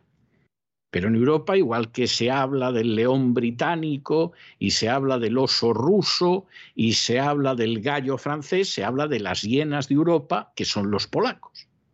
También el, el animalito que les han adjudicado es para pensarlo. Bueno, pues los polacos detienen a un periodista español y nadie se mueve. Nadie eleva una protesta, todo lo contrario, hay gente moviendo la bandera de Polonia. Esto es una vergüenza.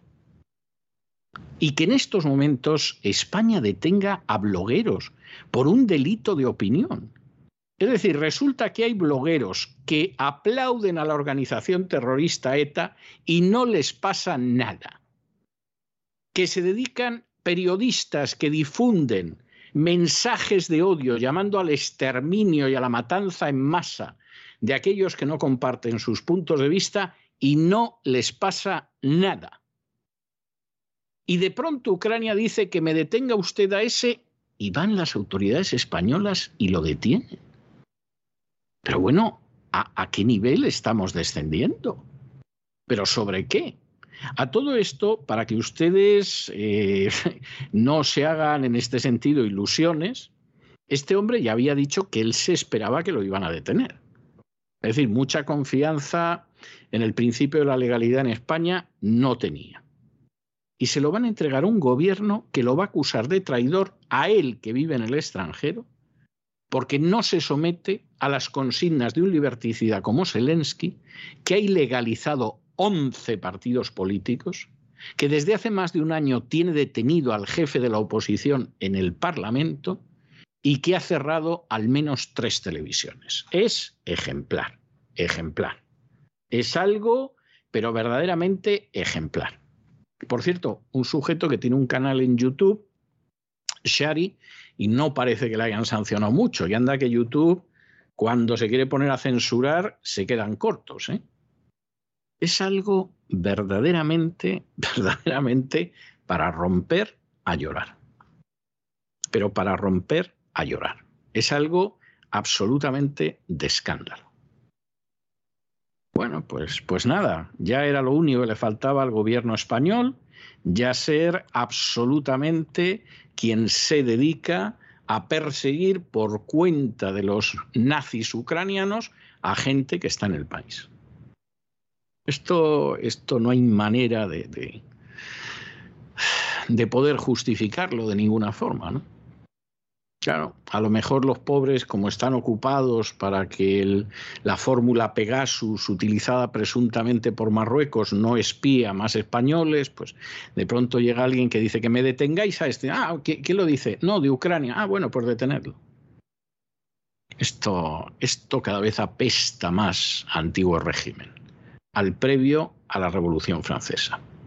Como saben, desde que tuviera lugar la ofensiva rusa en Ucrania, tanto Ucrania como el resto de los países que le apoyan han ejercido la censura sobre las informaciones y sobre los informadores que supuestamente defienden posiciones prorrusas. Estos son acusados de traidores, detenidos y encarcelados. El último ataque sobre la libertad de expresión por parte del gobierno de Ucrania sobre sus ciudadanos lo conocemos porque ha tenido lugar en España. Los servicios de seguridad de Ucrania han detenido al bloguero ucraniano Anatoly Sharit, acusado de traición por sus posiciones prorrusas. Ha sido detenido en España. Afirman que se le investiga desde el año 2021. El Servicio de Seguridad de Ucrania también acusa al bloguero de promover un discurso de odio y considera que Sharit ha llevado a cabo actividades contrarias a la seguridad nacional de Ucrania con su labor informativa, actuando incluso al servicio, dice, de intereses extranjeros. Esta detención tuvo lugar ayer en España y las autoridades ucranianas expresaban al respecto del siguiente modo. Es otra prueba de que los traidores recibirán su castigo tarde o temprano. Además, han agradecido la colaboración tanto de España como de los socios internacionales para llevar a cabo esta detención. Y Ucrania promete que hará todo lo posible para que este bloguero ucraniano, que tiene un canal propio en YouTube, rinda cuentas por sus presuntos delitos. Y hasta aquí hemos llegado con nuestro boletín de hoy. María Jesús, muchas gracias, muy buenas noches. Muchas gracias a ti, César. Muy buenas noches también a los oyentes de la voz. Y ustedes no se nos marchen, no se nos marchen porque queda mucho programa. De entrada va a venir don Lorenzo Ramírez y nos vamos a elevar por los cielos del despegamos examinando la política, la geoeconomía sobre todo, desde una perspectiva nacional e internacional. Después tenemos una entrevista muy interesante que nos atrevemos a decirles que no se pierdan una entrevista con Miquel Rosselló para hablar precisamente del impacto de la guerra, como es el caso de la guerra de Ucrania, pero en general todos los conflictos armados en la economía, en la deuda, por supuesto en la inflación y en los impuestos. Grandísima entrevista que viene derivada del hecho de que el número de mayo de la gaveta económica contenga un magnífico reportaje de Miquel Rosselló sobre este tema y por eso lo hemos invitado para que nos hable más del asunto. Y luego ya lo saben, nos tomaremos un respiro de cultura en la biblioteca de Doña Sagrario Fernández Prieto.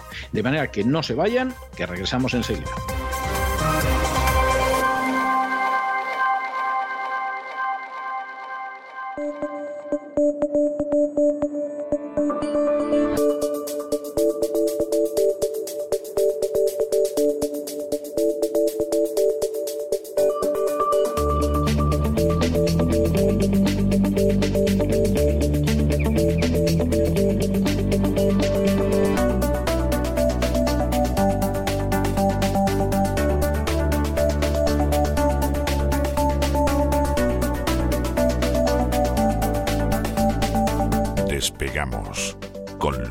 Ramírez.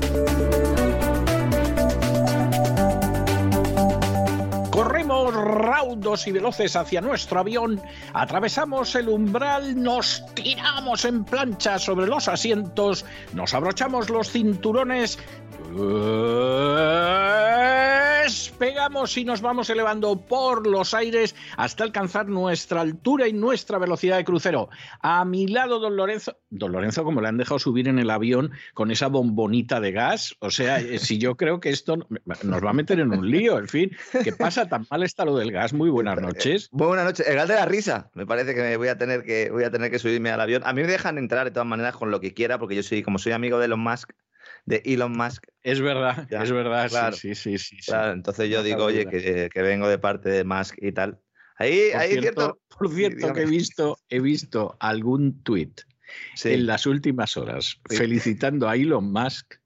Que bueno, yo, yo creo que hay gente que ya se conserva en alcohol. ¿eh? O sea, mm. si no, yo a esto no, les, no le encuentro una explicación. De verdad, es, es el despiste absoluto que bueno, el despiste lo podemos tener cualquiera. Yo sobre el mercado del salmón no tengo la menor idea, pero no se me ocurre hablar sobre él ni pontificar. Pero hay gente que se ve que no sabe dónde tiene la mano derecha. ¿eh?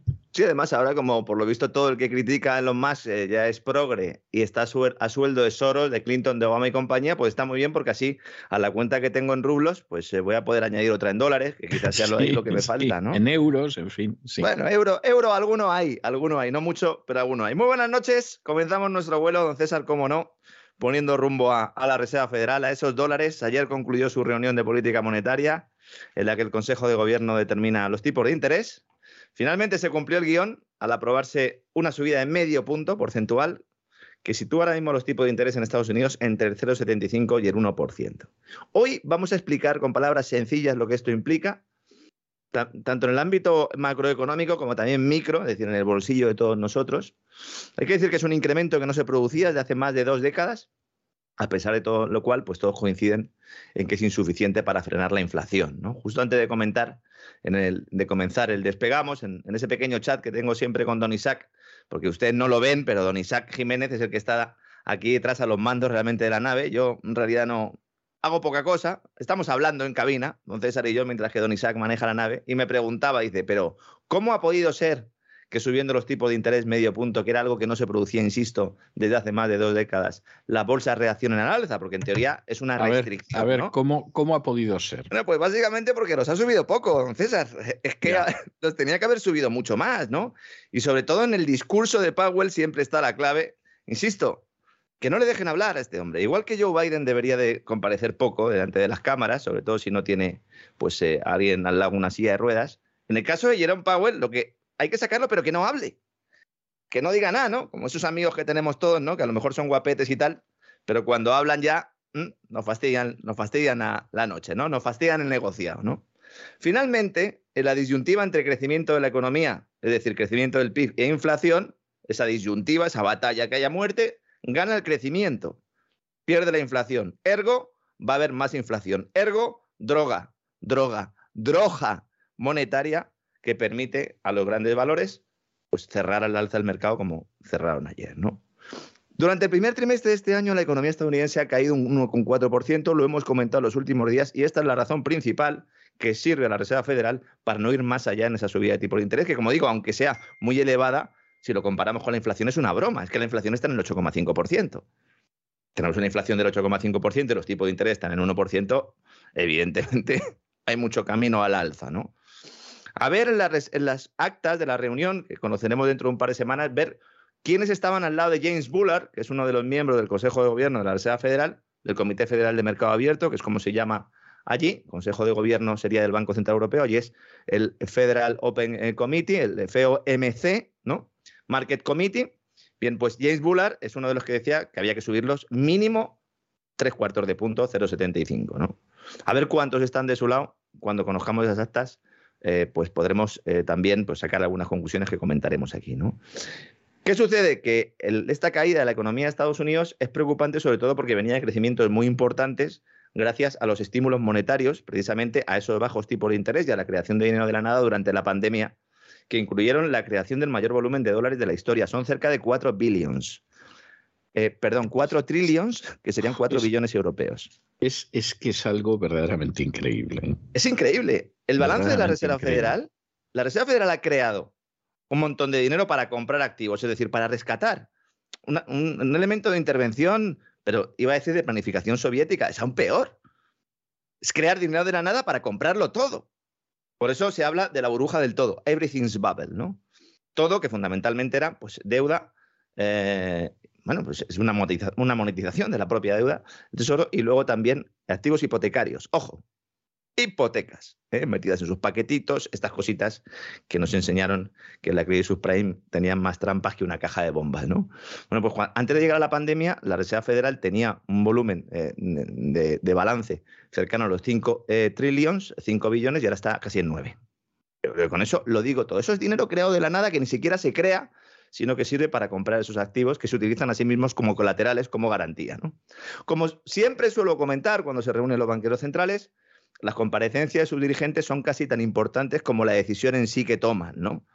Y una vez más, Jerome Powell, máximo responsable de la Reserva Federal, estuvo espeso, poco claro, y al descartar que la institución pueda realizar su vida de tres cuartos de punto en el futuro, pues dio aliento a aquellos que consideran que esa droga monetaria se va a mantener durante unos meses más. Por lo menos durante dos o tres meses más. Vamos a tener un cierto periodo de gracia, entre comillas, en esta ola se está acercando esta ola a la playa, pero todavía hay algunos surferos que están encima y esos surferos son mm, pues los BlackRock, los JP Morgan, los grandes bancos de inversión, los que están recibiendo fundamentalmente la tela de la Fed y que además pues tienen muchos productos en los cuales invierten pequeños ahorradores que piensan que esto no se va a acabar nunca. La playa llega, señores. La playa al final llega, las olas no son eternas. Aunque a los bancos centrales les encante esto, ¿no? Entonces, Wall Street lleva meses en un contexto bajista. Solo hay que ver el Nasdaq, el SP500 para verlo. Abril ha mostrado importantes correcciones que podrían repetirse en el futuro, pero ayer por la tarde hubo fiesta en Wall Street, después de escuchar a Jerome, ¿no? Antes de esa reunión, una de las especulaciones que más repetían eh, los analistas de cara a este encuentro era la posibilidad de que Powell confirmase el inicio del proceso de reducción de balance, algo que ha hecho, ¿no? Como digo, son casi 9 billones de dólares tras crecer 4 eh, billones desde que empezó la crisis. Siempre, si me están escuchando en Estados Unidos, sería trillion, porque allí la nomenclatura es distinta. ¿no? Ahora toca desprenderse esos activos, es decir, venderlos. Esos bonos y cédulas hipotecarias que tienes ahí guardados y que has comprado con dinero falso, es que esto es lo realmente importante. No es falso porque son ellos los que deciden qué dinero no es falso, ¿no? Qué dinero es de curso forzoso. Pero en términos puros, es un dinero falso, porque se crea para comprar un activo, es decir, no hay una contraprestación ahí ninguna. Ni siquiera lo estás creando para pagar a alguien por trabajar. Entonces, todos estos bonos y cédulas hipotecarias van a salir al mercado y van a salir a lo bestia. Entonces, a partir de junio, apúntense junio, por eso digo dos, tres meses de... Empieza la Reserva Federal a sacar todo ese papel al mercado. Y al principio lo hará poquito a poco, 47 mil millones de dólares cada mes. Pero poco a poco irá incrementándose y a partir de septiembre, ahí ya estará vendiendo casi 100 mil millones de dólares al mes esta deuda, ¿no? Y el objetivo es que se vaya reduciendo el balance en un billón de dólares al año, un trillón de dólares al año. Esto es justo lo contrario que el plan de expansión cuantitativa. Pero totalmente, pero totalmente. ¿Eh? Entonces, esto es una. Venga, vamos a drenar liquidez del sistema. ¿Mm? Eso significa. ¿Qué significa para todos nosotros? Un mayor endurecimiento del precio del dinero. A mí no me gusta llamar al tipo de interés precio del dinero, pero entiendo que es el consenso en este caso económico, de la teoría económica. Yo siempre suelo decir, siguiendo un poco en, este caso la, Escuela Austriaca de, Economía, que el tipo de interés es el precio del tiempo. Porque tú renuncias a consumir hoy para consumir mañana y a cambio de eso, pues se te da un tipo de interés, una rentabilidad por ese renuncio que haces o por esa renuncia que haces a consumir ahora para consumir después. Ese dinero es lo que se invierte. Pero bueno, se entiende por precio del dinero. Entonces, con esta decisión, la Reserva Federal, al colocar bonos en el mercado, lo que hace es aumentar masivamente la oferta de estos bonos. ¿Mm? Los bonos es lo que nos venden en el banco como renta fija. Siempre comento que de fija no tiene nada, ¿no? Entonces, para que estos bonos se vendan, deben ofrecer una rentabilidad muy superior a la que hay ahora. Y como en los bonos la relación precio-rentabilidad es inversa, esto implica que habrá una caída en el precio de los bonos. Es decir, que el que tenga bonos en cartera verá cómo pierde patrimonio el que tenga renta fija, que pensaba que tenía unas inversiones muy seguras y que un inversor conservador, que a lo mejor está ahorrando para su jubilación, ese va a perder patrimonio, porque la Reserva Federal va a inundar el mercado de papel. En cuanto a los tipos de interés, la idea es subirlos en Estados Unidos durante los próximos meses hasta alcanzar el 3% al final de este año ya. Eso supone un nivel importante, están ahora en el 1, y esto dispara los costes de financiación, afectando especialmente a los países con deuda en dólares. Cuidado, muchos países de Latinoamérica que tienen deuda en dólares, en muchos casos obtenida gracias al saqueo sistemático del Fondo Monetario Internacional y del Banco Mundial. Que esto hay que decirlo, ¿no? Es, usted no se endeude, pero si se tiene que endeudar, endeudes en dólares y endeudese conmigo, ¿no? es lo que dicen los señores del Fondo Monetario, ¿no? Cuidado también a esas empresas zombies que sobreviven casi exclusivamente gracias a que los tipos de interés están bajos. De hecho, se llaman zombies por eso, porque son empresas que están muertas, pero que solo sobreviven porque están enchufados al suelo monetario. En el momento en el que le quitas el suelo monetario, pues ya directamente se van a la tumba, ¿no? Esto tiene unas implicaciones, evidentemente, también en el empleo, ¿no? Cuidado los hogares que verán cómo sus hipotecas se encarecen, ya lo están viendo. Así como el resto de créditos. Ojo, porque en Estados Unidos eh, hay una estructura eh, de crediticia en general, una demanda crediticia, también oferta, evidentemente, distinta a la que tenemos en Europa, por ejemplo. Allí es muy común lo de los créditos estudiantiles, ¿verdad, César? Pues, eh, se solicita Lamentablemente, sí, sí. Sí, Sí, porque bueno, es, que eso sí que es una inversión, ¿no? Tremenda, ¿no? Y entonces hay gente que mm, se entrampa ya prácticamente y justo cuando acaba la carrera son contratados y entonces a partir de ahí empiezan a devolver una parte de su salario, lo dedican a devolver esos créditos. Todos esos créditos van a incrementar el precio, también para la compra de, mm, coches y también los créditos al consumo. Cuidado, que un indicador de que el fin del ciclo económico está cerca precisamente es que empieza uno a ver cómo al mismo tiempo que aumentan los tipos de interés, empieza a aumentar la solicitud de créditos al consumo porque hay gente que en muchos casos se entrampa para poder pagar las deudas que tenía antes. ese camino siempre acaba en el mismo sitio. Eso acaba muy mal, pero eso es mm. muy común. Es decir, gente que todavía se endeuda más para pagar deudas. Sí. sí, sí, pides un crédito para pagar una deuda, tal. Hombre, si lo hace una empresa está bien, incluso eh, te, puede, puede, puede, BlackRock a lo mejor sacar un informe y decir que está sano, no, financieramente, si lo hace una familia, es un paria que va a acabar en, en, bueno, pues muy mala situación. Sí, en, un pozo absoluto, ¿no? Y, y, en el caso de España, todavía más, porque, por ejemplo, estoy pensando que en un país como Estados Unidos te puedes declarar en bancarrota. El mismo, mm. el mismo Donald Trump lo ha hecho en alguna ocasión. Entonces, claro, en un momento determinado tú te declaras en bancarrota, eh, dejan de perseguirte, intentan que te recuperes para, para que puedas eh, pagar la deuda en algún momento, ¿no? Pero, pero, por ejemplo, en España es todo lo contrario. O sea, en España inmediatamente caen sobre ti, te terminan de arruinar, es posible que tus acreedores no cobren jamás y a ti te han destrozado la vida de por vida. Yo he llegado a ver, lo he llegado a ver y es terrible. Cuando yo lo empecé a ver en mi época de ejercicio de la abogacía en los primeros años, no me lo podía creer. Yo he llegado a ver cómo había empresarios que iniciaban procedimientos contra rivales de tal manera que estos acabaran entrando en bancarrota simplemente por el funcionamiento de la maquinaria judicial. Y se quitaban un competidor de encima. Ah, algo parecido a los chivatos del régimen nazi, ¿no? Sí, sí, y yo veía esto y yo decía, pero, pero ¿esto qué es? O sea, es, ¿pero qué está sucediendo aquí? Bueno, pues, pues eso lo he visto yo. O sea, lo puedo contar porque lo he visto. Y la manera en que el juez se prestaba a ello, no digo ya eh, la agencia tributaria, etcétera, era algo de decir, bueno, aquí no hay ni ley, ni orden, ni cosa que se le parezca. Después de la crisis de, 2008 se intentó potenciar eh, la figura esta eh, del, proceso concursal individual o de, la bancarrota individual, de la suspensión de pagos individual. Incluso se hizo alguna reforma en este sentido y evidentemente pues era todo propaganda, ¿no? Porque efectivamente, como comenta usted, don César, el que entra en una situación de estas acaba muy mal y debiendo dinero por vida y bueno, en muchos casos incluso se tiene que mudar perseguido por los acreedores y a más de uno pues, eh, pues acaba bajo tierra. Ya hay algunos analistas sobre todo de consultoras y bancos de inversión de Estados Unidos, que consideran que después del verano la Reserva Federal va a parar. Va a parar en esta retirada de estímulos para no provocar esa recesión justo a las puertas de las elecciones. Había hoy muchos artículos en medios anglosajones con esta visión, lo cual alimenta aún más esa subida bursátil de la que estábamos hablando antes, porque claro, si va a frenar después del verano, para no afectar a esas elecciones que son en noviembre en Estados Unidos, se determina allí la composición de Cámara de Representantes, Congreso y Senado, pues entonces los inversores dicen, ah, pues tenemos todavía una ventana de oportunidad, como le llaman ellos, ¿no? Cuidado con las ventanas de oportunidades porque lo mismo que sirven para ganar dinero, para entrar, también sirven para salir. Eh, y si no, que se lo digan a la gente que se tiraba ¿no? en, la, gran depresión ¿no? de los edificios de Wall Street, ¿no?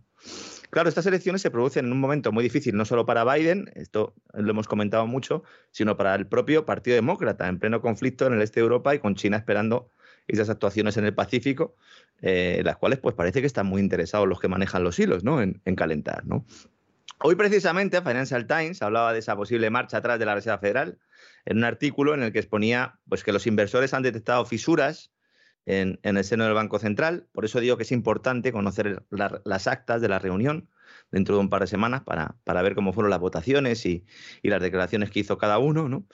Y en principio se estaría inclinando la balanza del lado de las palomas. Ya hemos explicado en más de una ocasión que los banqueros centrales se dividen entre palomas, que son los que quieren bajar los tipos de interés, y halcones, que son los que quieren subirlos. Curiosamente, la gente piensa que los buenos son las palomas, pero los buenos no son las palomas, porque si tú bajas los tipos de interés en todo momento y lugar, hasta cuando estás en expansión económica, pues eh, te cargas las bases del sistema monetario, que es lo que ha pasado, básicamente. Las palomas nos han traído hasta aquí, don César. Ayudaron a Noé pero a nosotros mm, nos han traído a una situación complicada. ¿no?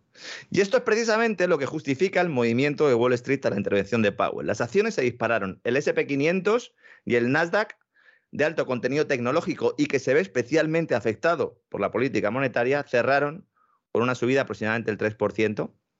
Y los bonos del Tesoro pues también, también subieron y el rendimiento a dos años pues se redujo, como digo, relación inversa en los bonos, hasta el 2,6%, había estado tocando el 3% eh, a mediados de esta semana. ¿no? Cierta relajación, es como si se hubiera pinchado el globito, bola extra, ¿no? Para los que les gustaban los, las máquinas aquellas, ¿no? Que jugábamos en los recreativos.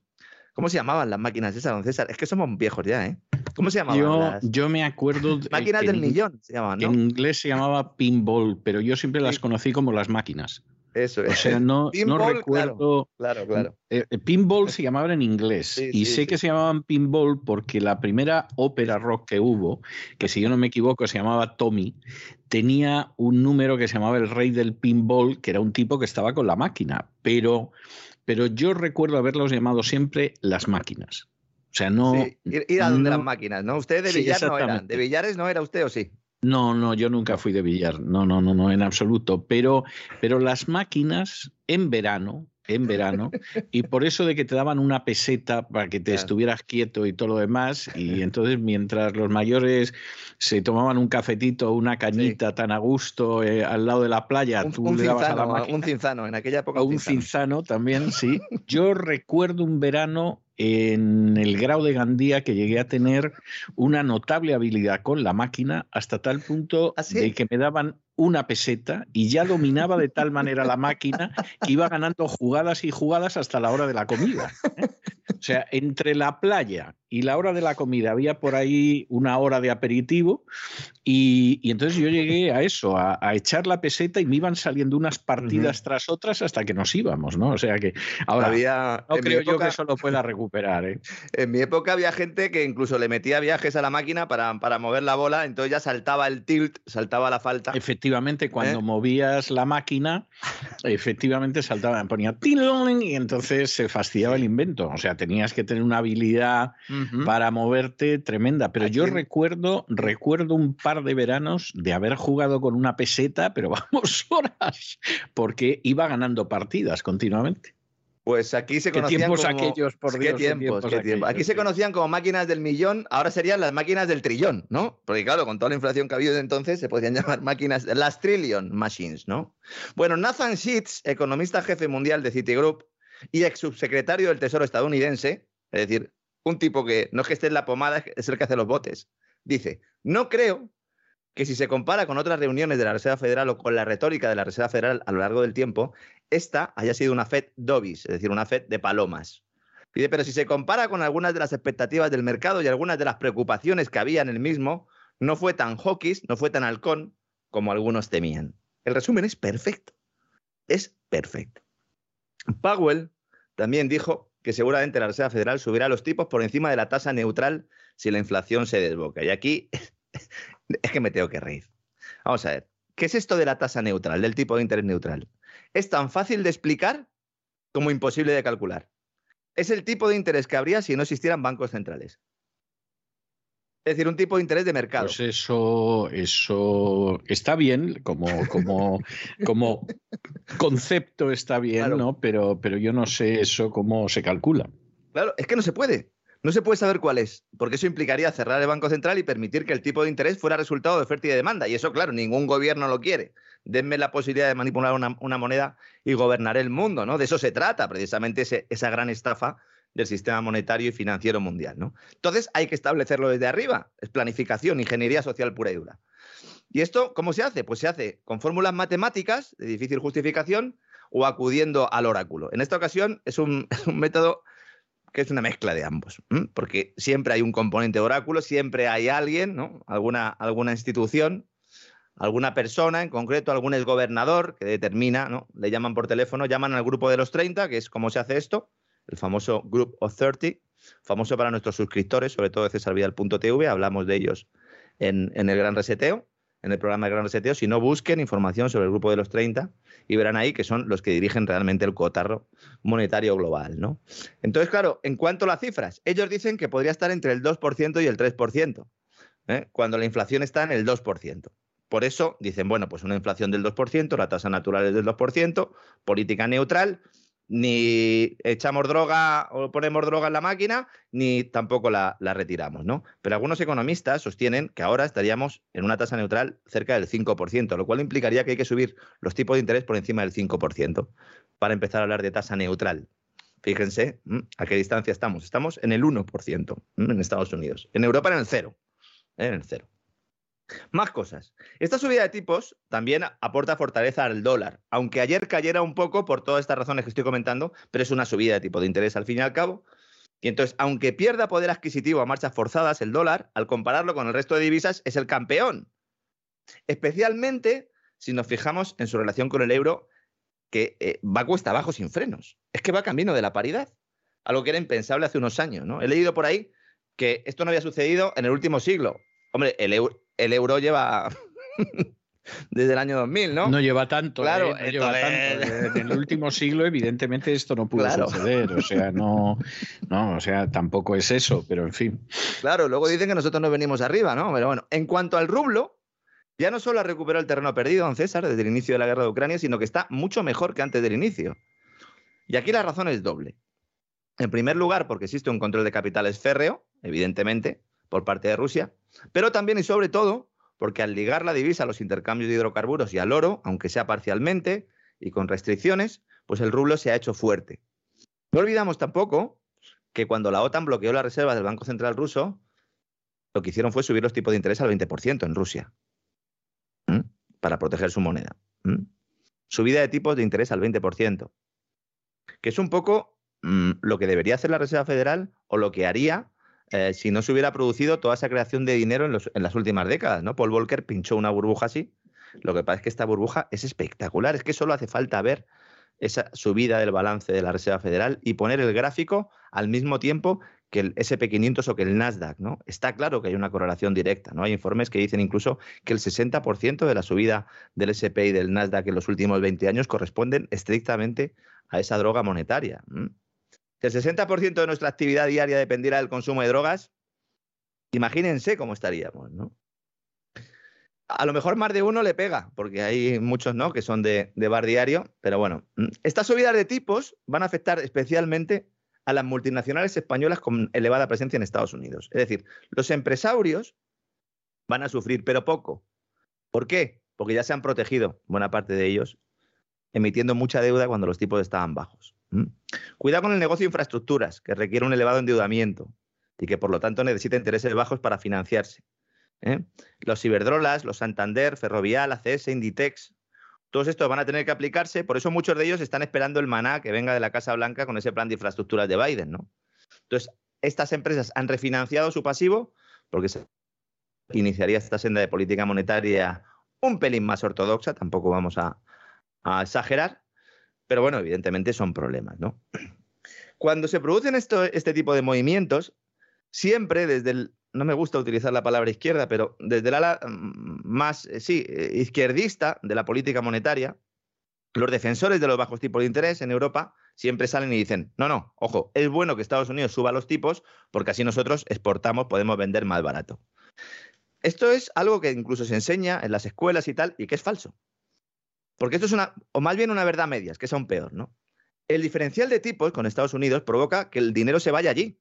Es decir, si a usted le dan un 0% por sus ahorros y en Estados Unidos le dan un 1, ¿dónde va a llevar sus ahorros?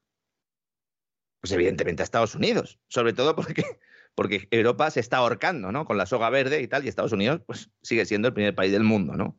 Entonces se provoca una fuga de capitales, buscando los intereses más elevados, esa rentabilidad de las inversiones.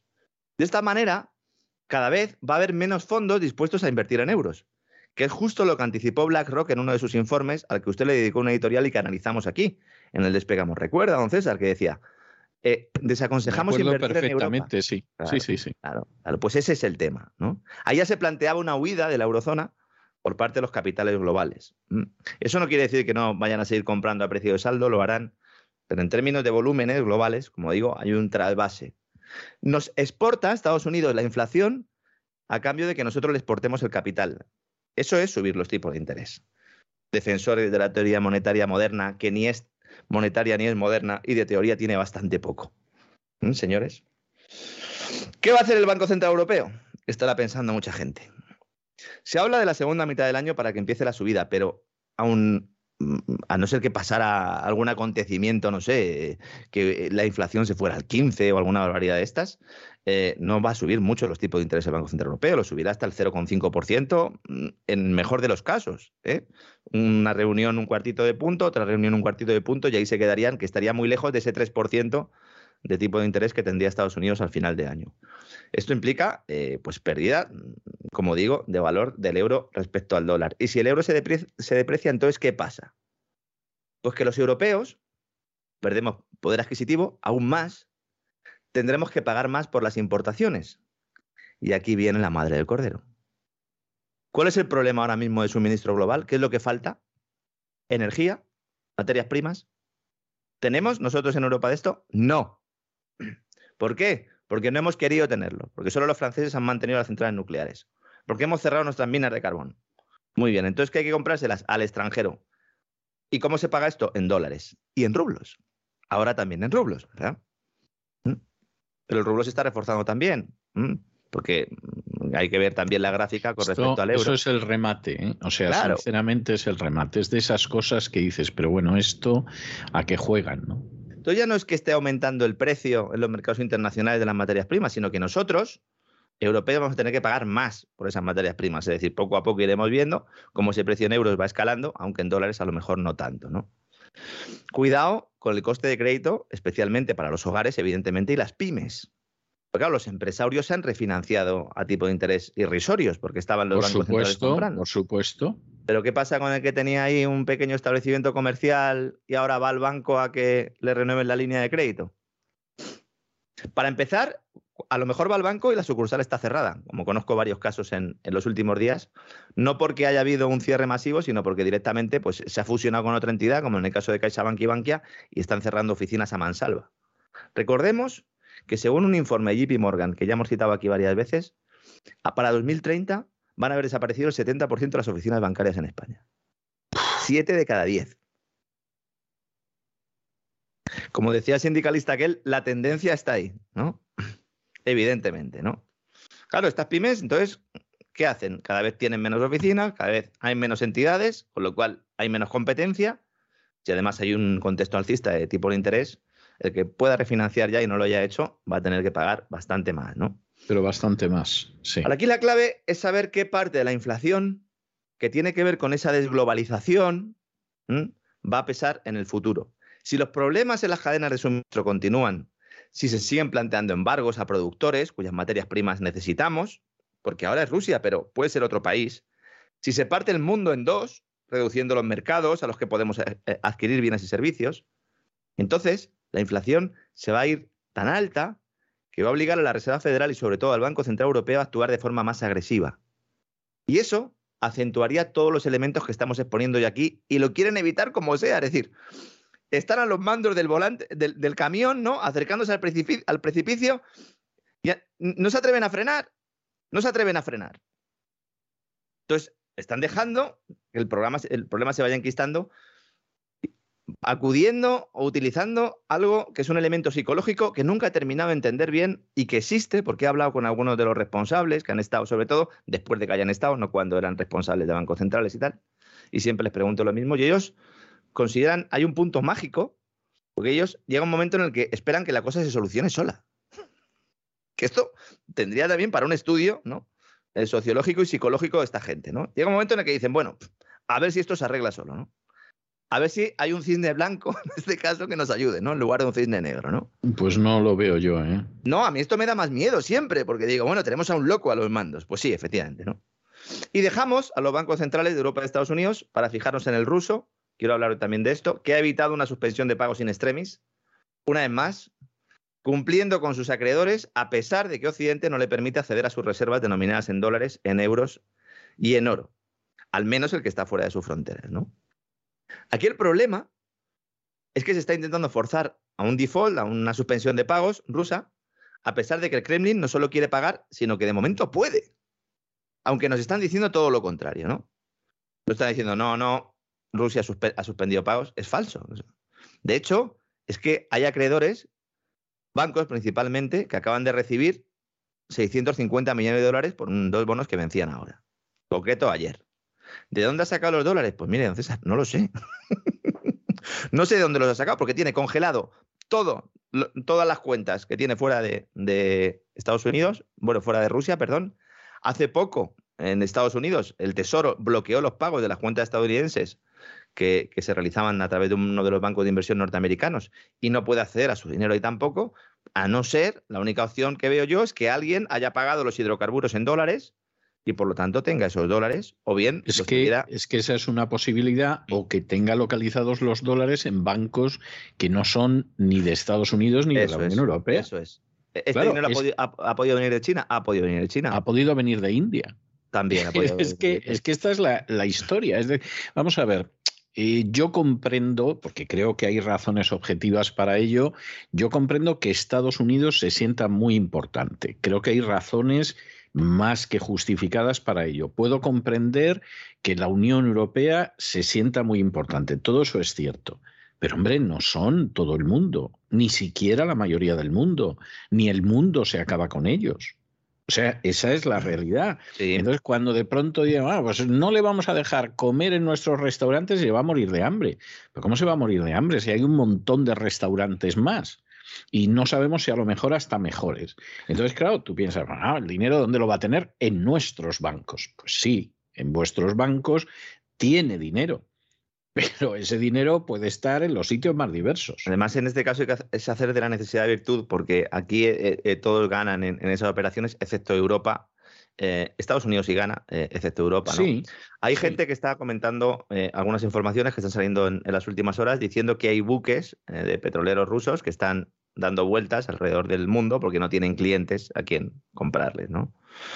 Pues esto es una verdad a medias. Esto, hay buques siempre que le sucede este tipo de cosas. Se hicieron muy famosos eh, cuando, la, cuando la pandemia, ¿verdad? Porque no podían atracar en los puertos, porque el precio de los futuros estaba hundiendo y nadie quería ni siquiera almacenarlo, pero hay varios, varias, eh, eh, o varios elementos que hay que tener en cuenta. Uno, buena parte de este petróleo se está vendiendo en negro. Cuando uno le hace a alguien un bloqueo, un embargo, se pone a vender el petróleo en negro. Totalmente. Negro. Se llaman barcos fantasmas, buques fantasmas, que van por ahí con petróleo, nadie sabe quién son, es petróleo ruso, ¿eh? que estamos comprando Occidente. ¿no? ¿Y está, ¿En qué se está pagando? Pues está pagando en dólares y se está pagando en euros. Luego hay otro elemento también. Al tener oro, China, eh, perdón, Rusia puede pedir liquidez a China, a India o a quien sea, de forma también soterrada, evidentemente, poniendo ese oro como aval y que le den liquidez en dólares o en la moneda que sea. Además, hay una negociación bilateral ahora entre India y Rusia para que India compre el petróleo ruso a 70 dólares el barril. ¿Se lo va a vender Rusia? Evidentemente. claro. ¿Por, qué? Pues porque Rusia está produciendo. Parar la producción es muy costoso, especialmente en zonas donde el, tema climatológico es importante. Eh, parar una, pues eso, una planta de hidrocarburos es relativamente sencillo, ponerla luego en marcha no tanto tiene un coste tremendo, entonces les interesa seguir funcionando, seguir suministrando y seguir vendiendo. Y van a vender todo lo que puedan y más. Es, más, es que muchas veces la gente no se da cuenta. Dicen, ahora viene el verano. Aunque venga el verano, van a comprar todo el que puedan para tenerlo almacenado si estamos en un entorno alcista de materias primas como estamos, ¿no? Entonces, con respecto al default de Rusia, las principales cámaras de compensación internacionales, que son al final entre bancos los que hacen las operaciones, es decir, el dinero no viaja, han recibido y procesado los pagos de los bonos en euros rusos con vencimiento en 2022 y 2042 hace pocos días.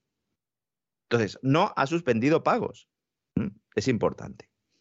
En el caso de que haya un default, de que efectivamente no pueda hacer frente a alguno de estos vencimientos, esto no implicaría en realidad muchos cambios para Rusia a corto plazo porque ya ha sido expulsada del sistema financiero occidental. Claro. Ya ha sido puesto ahí como el paria al que hay que derribar. Su aislamiento es evidente. Estamos diciendo que está vendiendo hidrocarburos en negro, pues más aislamiento que ese. Además, el hecho de que fuera una suspensión de pago forzada por las sanciones, por no permitirle acceder a su dinero, esto sienta un precedente en el resto del mundo y cuidado con los futuros default de otros bancos centrales que temerán sufrir el mismo castigo y esto es un elemento catalizador de ese nuevo sistema monetario mundial en el que el dólar y el euro irán perdiendo posiciones. Primero el euro, pero luego al final el dólar también. Aún así, evidentemente, Putin quiere evitar este escenario y por eso están pagando a sus acreedores a pesar de todas las restricciones. Los próximos pagos vencen el 27 de mayo para bonos con vencimiento en 2026 y 2036. ¿Eh? Seguramente cuando se acerquen esas fechas volveremos a, oír hablar de todo esto. Hace un par de días, eh, eh, el diario El Economista en un artículo citaba al jefe de análisis de Morgan Stanley, que lo explicaba muy bien, y decía, a diferencia de los bonos en cuestión, estos que se han pagado ahora, los términos contractuales de esa, deuda que vence el 27 de mayo, pues son distintos y potencialmente le dan a Rusia otras opciones si no puede pagar usando las rutas habituales porque no pueda emplearlas, ¿no? Porque incluso los contratos en los contratos se estipula el uso de rublos como último recurso. Es decir, no va a haber un impago tampoco el 27 de mayo. Y el bono de 2026 determinado en dólares también permite el pago en euros, en francos suizos o en libras. Recordemos que Rusia tiene euros. ¿Por qué? Porque las empresas occidentales y europeas están pagando euros en esas cuentas especial K de Gazprom Bank, que luego son pues transformadas a rublos. Alguno ya, algún oyente que sabe mucho y yo creo que trabaja en alguno de estos organismos, de estos sospechosos habituales que se dedican a manejar el dinero. Me decía el otro día, me hacía una pregunta, que la verdad es que me ha hecho que pensar y estoy investigando, ¿no? ¿Se está aplicando distinto tipo de cambio en, cuando se intercambian estos euros por rublos en función del país que está pagando?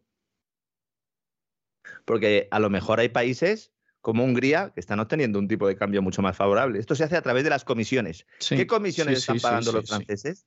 ¿Qué comisiones están pagando los alemanes? ¿Qué comisiones están pagando los italianos? Interesante, ¿verdad? Interesante, ¿no?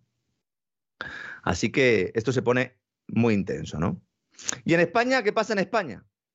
En España ahora mismo hay una situación con el tema de la energía que está todo el mundo también, eh, yo creo que medio ocultando, y que creo que debemos comentar aquí, aunque mañana eh, lo voy a publicar eh, la historia completa ¿no? en, el diario Mercados, por si alguien quiere ir a los datos concretos que le sirvan también pues, para, para sacar sus propias perspectivas y sus propias estimaciones. ¿no? Ahora mismo en España nos sobra gas. Nos sobra gas. Bueno, ¿qué, cosas, ¿qué cosas nos pasan? No les dé usted titulares porque va a ver usted cómo lo sacan inmediatamente, como por primera vez, por primera vez en España nos sobra gas. Ayer lo hicieron, ¿eh? Ayer, ayer eh, mm, debo de tener oyentes, ¿no? En, en, bastantes periódicos económicos españoles, porque ayer dos cosas que solo, que solo hayamos comentado nosotros han salido publicadas en prensa. Bueno, pues lo celebro, ¿no? Al final la gente se entera de las cosas. Lo único, pues citar la fuente, ¿no? Lo mismo que hago yo. Pero bueno, da igual, sí da igual. Si al final nuestros oyentes eh, saben quiénes somos, ¿no? Vamos a ver, ahora mismo en España está llegando más gas que el que se consume. Vía Argelia y vía gas natural licuado. Es decir, a España le sobra el gas. ¿Y qué está haciendo España? Pues lo que debería hacer sería pues, utilizarlo para incrementar sus reservas. Recordemos que ha dicho la Unión Europea que para el próximo invierno hay que tener en reservas entre un 80 y un 90% de la capacidad total cubierta con reservas para tener un invierno con garantías.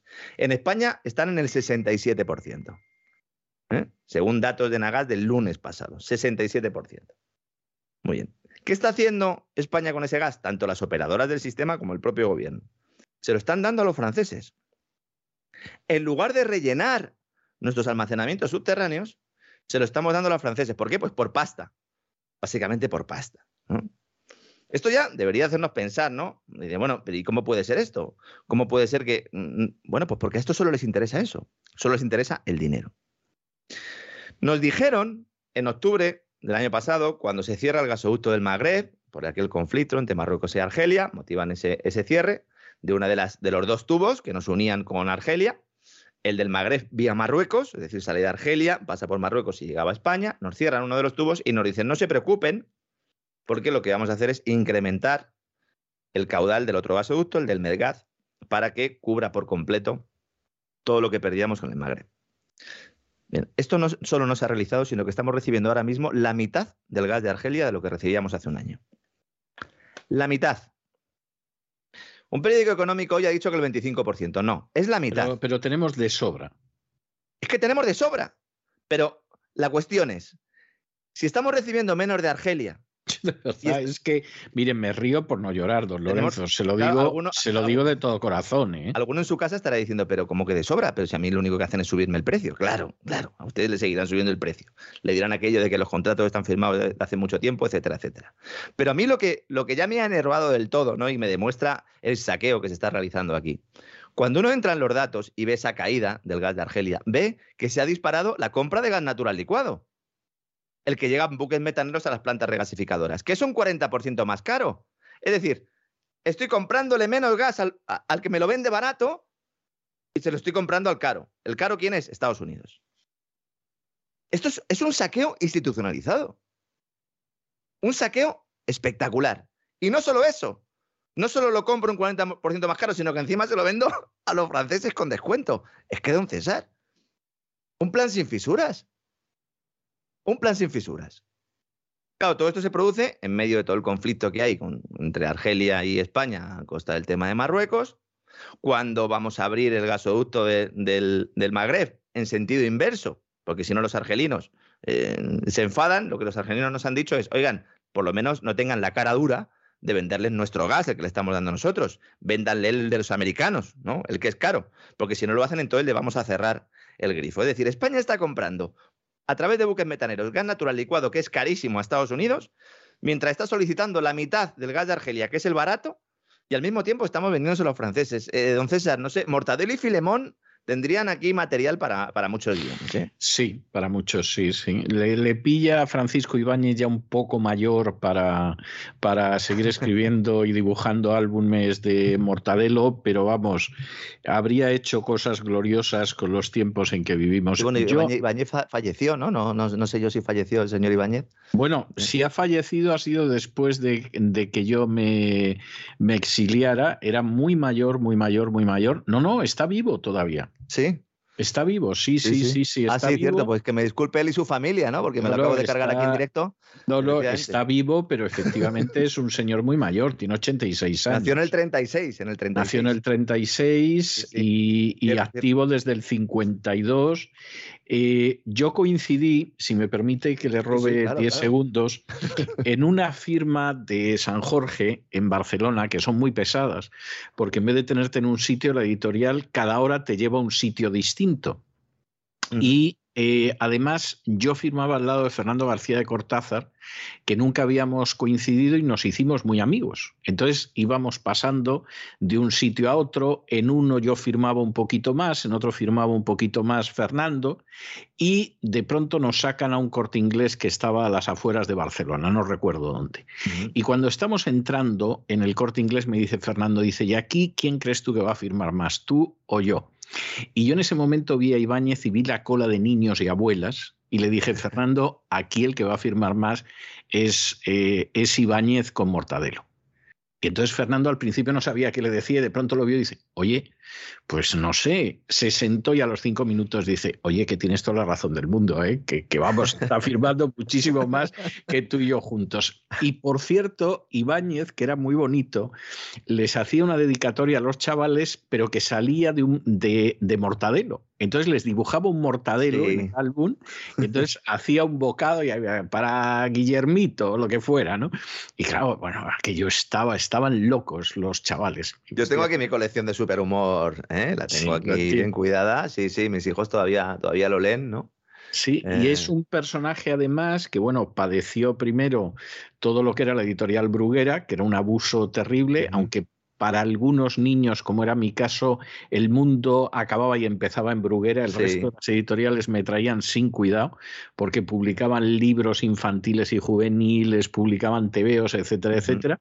Pero él luego siguió dibujando. Yo creo que su último álbum debió de ser ya de hace cosa de unos 10 años, una cosa así, y seguían siendo muy buenos. Y ya los últimos que hizo ya eran la corrupción, las Olimpiadas, o sea, ya eran temas más de actualidad. Lo que hubiera podido hacer con el coronavirus, Ibáñez o lo que hubiera podido hacer con lo que estamos viviendo ahora, yo es que no quiero, o sea, lo de las mascarillas, yo es no que lo habrían dejado, ¿eh? No lo habrían dejado. Eh, seguramente no lo hubieran dejado, pero lo mismo lo había intentado y, y, efectivamente era un genio y además un personaje muy agradable. Yo coincidí con él en alguna ocasión y era una persona muy, muy agradable, muy agradable y, y además una persona que, realmente eh, resultaba agradable hablar con él. Yo recuerdo una vez que, le preguntaron, bueno, y, exactamente... ¿Usted qué hace? ¿Cómo se le ocurren las ideas? No sé qué. Y, y, entonces contestó, no, no, a mí no se me ocurren las ideas. Yo me coloco todas las mañanas a la hora que empezaba, no sé si a las 8 o las 9, delante del papel vacío y ahí hasta que la cabeza saca humo y a mí se me ha ocurrido la historieta. Y esto que esa gente que se cree que la creación literaria, etcétera, es una cuestión de inspiración y está equivocada, yo me he acordado luego muchas veces en los años siguientes cómo yo tenía que escribir un libro y tenía un contrato con una editorial y tenía que entregarlo en una fecha y que era eso de que me viniera la inspiración. O sea, me sentaba también delante del papel hasta que salía. O sea, es, uh -huh. es así, aunque la gente no se lo crea. ¿no? Pero qué pena, qué pena lo que hubiera podido, lo que hubiera podido hacer en su momento Ibáñez con las situaciones que estamos viviendo. Bueno, eh, un, un, Francisco Ibáñez que se quedó sin el premio Princesa de Asturias porque se lo dieron a la satanista Marina Abramovic. Lo cual es muy injusto, pero vamos a ver, pero España, a mí me da pena decirlo, España es un país muy ingrato, muy olvidadizo y muy injusto. O sea, yo estoy convencido de que si Ibáñez hubiera nacido en los Estados Unidos, Vamos, sería conocido mundialmente, mm. que es conocido mundialmente, porque Mortadelo y Filemón lo han traducido y lo han publicado en muchísimos países y además con mucho éxito. El problema es que sucede eso y en España no se entera nadie. Y como no formas parte de los bufones de, de cabecera de determinadas fuerzas políticas, pues estás absolutamente perdido. Y luego que en Estados Unidos también, ¿no? El cómic ha tenido una importancia como género, eh, ha sido reconocido, ¿no? Desde el ámbito cultural muchísimo más que en España. Que recientemente hay, hay, hay muy buenos trabajos de, cómic en español. De hecho, eh, bueno, pues recientemente he podido, he podido en, algunas bibliotecas, ¿no? Ver que hay un, pues una producción importante, ¿no? También hay que decir que está fundamentalmente dirigida para adultos. En el caso de Ibáñez lo podían leer niños muy pequeñitos como yo, pero cuando lo leías ya de un poco más mayor te das cuenta un poco ¿no? de, esa, de esa crítica social. Y nada, pues mandarle un abrazo sobre todo a su familia, que, efectivamente pues está, está vivito y coleando y espero que por muchos años, ¿no? Bueno, termina, terminando un poco el tema de la energía, hoy la, OPEP, eh, la OPEP Plus, es decir, Arabia Saudí y Rusia, han acordado seguir aumentando la producción de petróleo al mismo nivel prácticamente que tenían establecido, eh, esos 430.000 barriles por día, con lo cual no hay novedades en esta materia, pero en lo que sí hay novedades es en el Banco Santander y sobre todo en los antiguos accionistas del Banco Popular, porque la justicia europea, don César, ha decidido dar ya por fin carpetazo a todo esto, dan la razón a Ana Patricia Botín, y libera al Santander de indemnizar a los antiguos accionistas del Banco Popular por la caída y posterior eh, compra mm, de la entidad por parte del Banco Santander. Santander ha ganado la batalla, mm, por si alguno tenía alguna duda de que esto fuera a ser así. Eh, vemos, como evidentemente eh, aquí lo que se ha intentado pues, es echar un poco de tierra sobre un caso que tiene más, más sombras que luces. recordemos que el, Popular cae en junio de 2017 de autos en la que es adjudicado al Banco Santander por, por un euro, tras ser intervenido por la Junta Única de Resolución Europea, que este es uno de los organismos que se pretende que configuren o que sean los grandes vigilantes de una Unión Europea bancaria, que precisamente hoy hemos conocido que Europa se ha marcado 2028 para crear ese fondo de garantía de depósitos común que pues se sirva eh, para todo el sistema financiero europeo. ¿El Fondo de Garantía de Depósitos qué es? Es cuando un banco quiebra, pues te dicen, bueno, mm, te garantiza este fondo de garantía, valga la redundancia, 100.000 euros por persona y entidad. Esto se hizo mucho famoso, muy famoso en la anterior crisis, sobre todo con la caída de Bankia y todo aquello, ¿no? que se mucho del Fondo de Garantía de Depósitos. Esto es un intento o es una de las herramientas más que tiene la Comisión Europea para seguir avanzando en esa agenda de globalización, de globalismo, mejor dicho, en el cual, bueno, pues todas las entidades financieras dependan orgánicamente del Banco Central Europeo, algo que ya yo creo que, se puede producir, se puede decir que se está produciendo, pero también ¿eh? ampliándolo a todas las demás entidades que son un poco más pequeñas y que dependen de los bancos centrales nacionales. Ya se ha creado el supervisor bancario a nivel europeo, es el mecanismo único de supervisión, también el mecanismo único de resolución, es decir, el mecanismo único de quiebras al cual pertenece el organismo este, que fue básicamente el que generó el pánico en, el Banco Popular, porque hicieron una entrevista en una gran agencia de comunicación para Bloomberg, en la cual pues, la presidenta de esta JUR dijo que el banco tenía problemas de liquidez. Y esto, eh, decir esto por parte de un regulador es pegarle un tiro directamente a la entidad financiera. Han reclamado mucho los accionistas, tanto a la JUR como a la Junta Única de Resolución como al Banco Santander, pero como digo, carpetazo absolutamente. El objetivo de esta gente es cargarse todos los bancos y que solo queden cuatro o cinco en Europa. Como no los van a quebrar todos, como hicieron con el Popular, que yo sigo convencido. No, no, yo estoy convencido de lo mismo, pero es, es muy gordo, muy gordo. ¿eh? Sí, es muy estoy convencido. Estoy convencido de que lo quiebran porque además cuando nombran a Emilio Saracho, presidente del Popular, en sustitución de Ángel Ron, que había realizado una política en la cual pues había cometido muchos excesos a nivel de riesgos. Eh, se podría decir que el Popular era como una caja de ahorros más. De hecho, tendría que haber sido reestructurada en 2012, no lo es. Pasa el tiempo y entonces a Emilio Saracho, que era un hombre del bueno, de, JP Morgan, eh, también muy buena relación con el, con el entonces ministro Luis de Guindos, muy buena relación con los poderes financieros, ¿no? que manejan los hilos en las sombras, pues fue puesto en el Banco Popular y yo no sé si su objetivo directamente era quebrarlo, pero todo lo que hizo iba dirigido en ese sentido, ¿no? Yo creo que ya le he contado en alguna ocasión, yo fui a la primera junta de accionistas en la que está él como periodista y cuando empezó a hablar dijimos los que estábamos allí, el banco lo van a quebrar. Porque si lo primero que dices es que necesitas liquidez. Sí, sí. La junta de accionistas es para sacar pecho y mentir como un bellaco, ¿no? Para decir, oiga, nos estamos yendo por el agujero de la historia, ¿no? Sí. Ahora, qué tremendo, porque claro, estas son las cosas que luego cuando las ves con perspectiva de tiempo las entiendes mejor, ¿no? Pero qué, qué tremendo que un personaje que a fin de cuentas era inteligente, como era, como era Mario Conde, pensara en algún momento mm. que él podía modelar el panorama bancario español simplemente porque se llevaba bien con JP Morgan o porque se había iniciado la masonería. O sea, yo cuanto más veo con perspectiva de tiempo lo de Mario Conde, digo, bueno, este es el caso de la persona brillante, inteligente, que no se da cuenta de que es absolutamente imposible lo que pretende y que va a acabar mal, como efectivamente acabó mal. Hay, hay además el problema de enfoque es claro, porque si tú eres una persona que lo que quieres es ser un sicario, ser un secuaz, ¿no? De estas instituciones, entonces sí, te viene muy bien, ¿no? Eres amigo de JP Morgan, eres amigo de otro banco de inversión, tienes buenos contactos con el gobierno, tienes buenos contactos con el Banco Central, y entonces te ponen para hacer una operación de este tipo. Pero no para que tú seas el que, el que mandes, el que tengas mando en plaza, ni para que te plantees ni siquiera presentarte a las elecciones en el futuro, no, tú estás ahí para hacer tu trabajo. Exacto. Sí, y si no, ya puedes ser amigo de JP Morgan o de Susun Corda, que acabas en la trena. Te va a dar lo mismo. Y además, además es curioso, vamos a ver, pues se lo dijeron. Hay gente que de pronto se encuentra con que, con que lo han lanzado al vacío y dice, pero bueno, ¿qué pasa aquí? O sea, yo no me he enterado qué ha sucedido, ¿no? O sea, hay gente.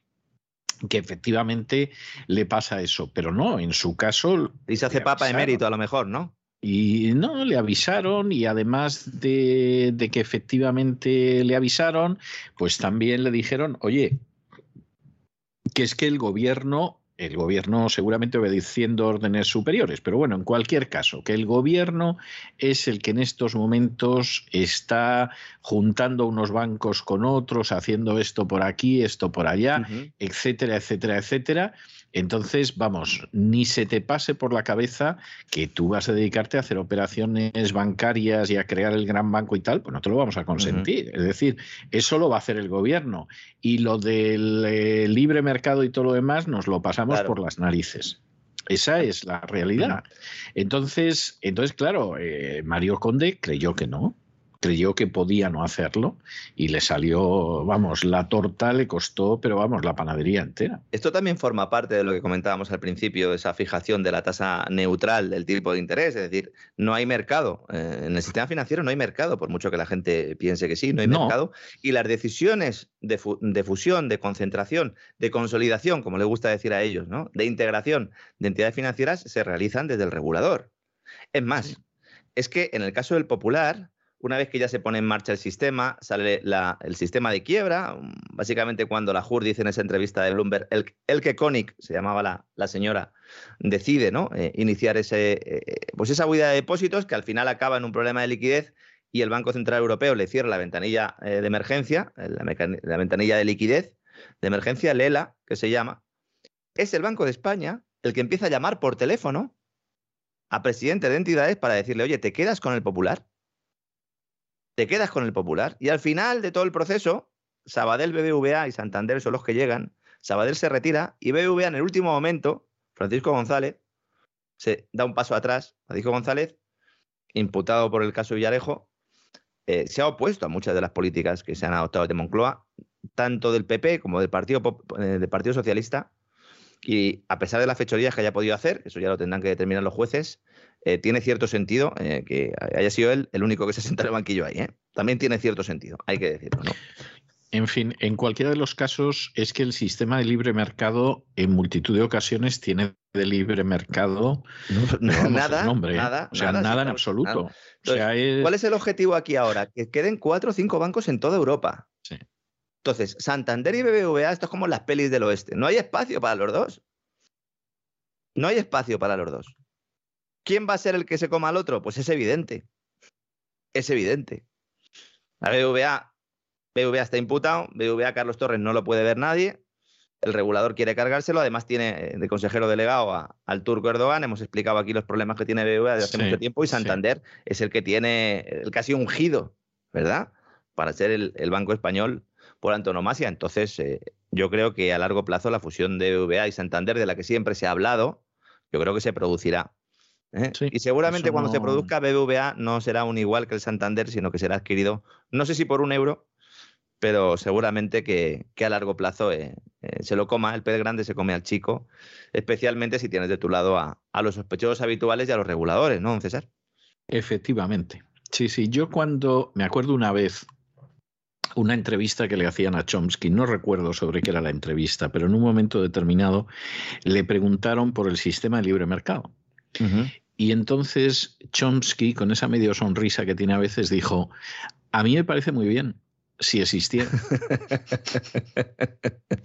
Sí, sí, sí. Lo cual era, era una respuesta tremenda, pero no era en absoluto disparatada, ¿no? O sea, eh, o sea, ¿no? Si a mí como idea me parece fantástica, el problema es que yo el libre mercado no lo veo por ningún sitio. Ujú. Sí, sí, sí, estamos hablando del, del precio determinante de una economía que no se fija eh, eh, o no lo fija la oferta y la demanda y luego además pues estamos hablando aquí todos los días de cómo estos sospechosos habituales eh, pues utilizan todas sus estratagemas, algunas legales, otras ilegales, que acaban siendo legales a largo plazo Sí. también, ¿no? Todo hay que decirlo, ¿no?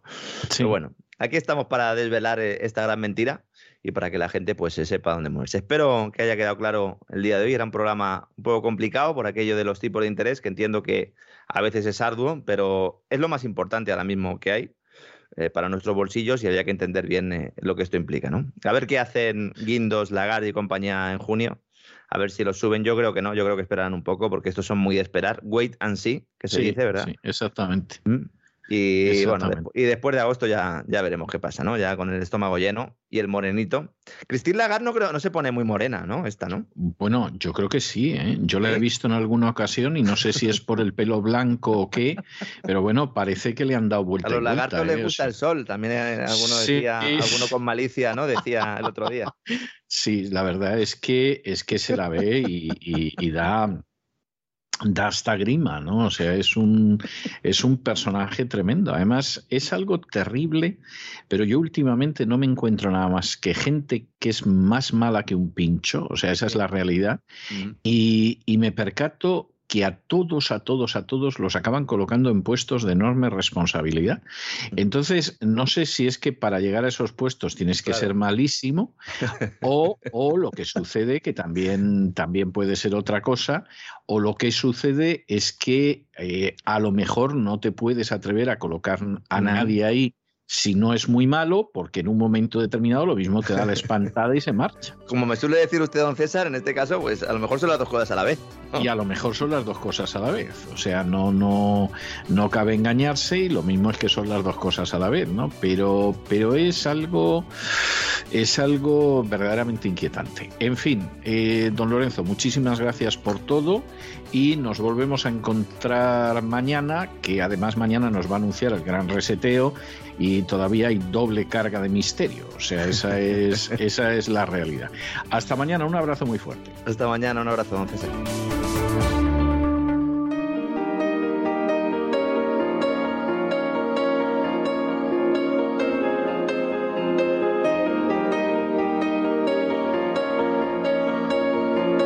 La entrevista.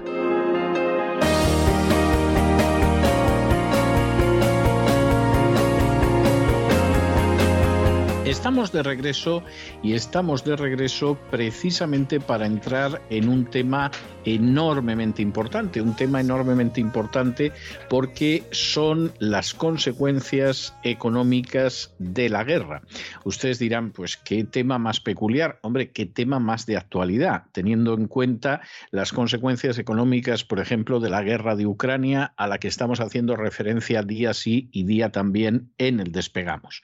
Pero la Gaveta Económica, que es una revista de economía que hemos recomendado en varias ocasiones desde la voz, porque además se lo merece, acaba de sacar el número de mayo de este año, de 2022, con una portada que se, en la que aparece el titular Más Estado y más impuestos. Y curiosamente, haciendo una, eh, en fin, llamando al eco de lo que era el cartel de la chaqueta metálica, de la Full Metal Jacket, en la que aparecía el famoso nacido para matar, aquí parece el born to tax, es decir, el nacido para poner impuestos. Y el subtítulo es las otras consecuencias de la guerra.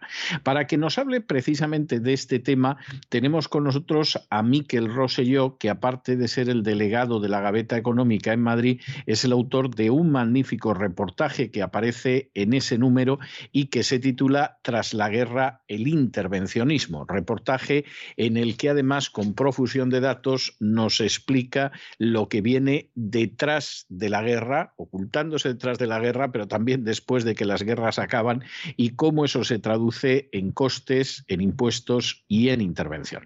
Bueno, ya está con nosotros Miquel Rosellón. Miquel, muy buenas noches, muy bienvenido. Muy buenas noches, César, y muchas gracias. Bueno, eh, tú empiezas este artículo extraordinario, este reportaje extraordinario, señalando que la guerra en Europa en el siglo XXI parecía algo superado. Bueno, ha sido que no. Claro, parecía que no, pero es una extraña sensación porque hemos vivido en una burbuja.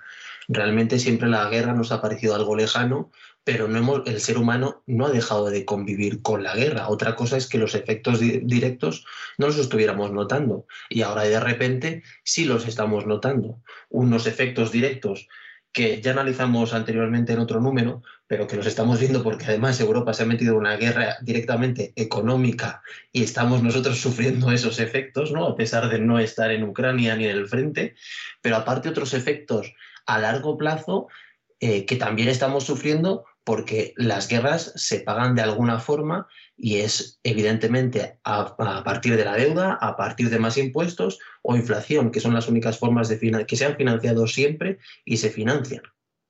De cuando tú estás hablando de que las guerras siempre se han financiado con impuestos, con intervención, eh, con deuda, etcétera, ¿desde cuándo estamos hablando? ¿Desde la noche de los tiempos o desde algo más cercano a la pues situación actual?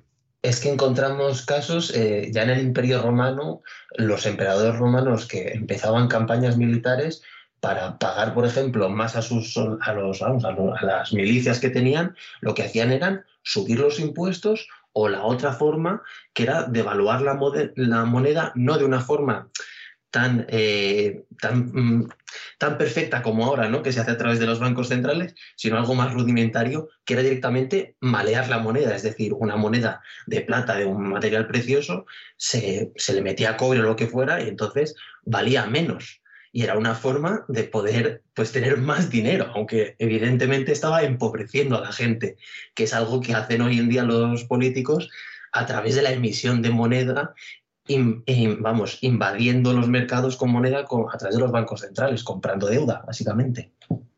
En, en, ese sentido, la guerra de Ucrania, ¿cómo nos va a influir? ¿Vamos a tener subida de impuestos? ¿Vamos a tener pérdida del dinero que tenemos a través de la inflación? ¿Vamos a tener más intervencionismo estatal en nuestra vida económica y en general en nuestra vida? ¿Qué es lo que se prevé que puede llegar a suceder? Yo creo que ya no es preguntarse qué es lo que va a suceder, sino lo que está sucediendo, porque ya nos está pasando.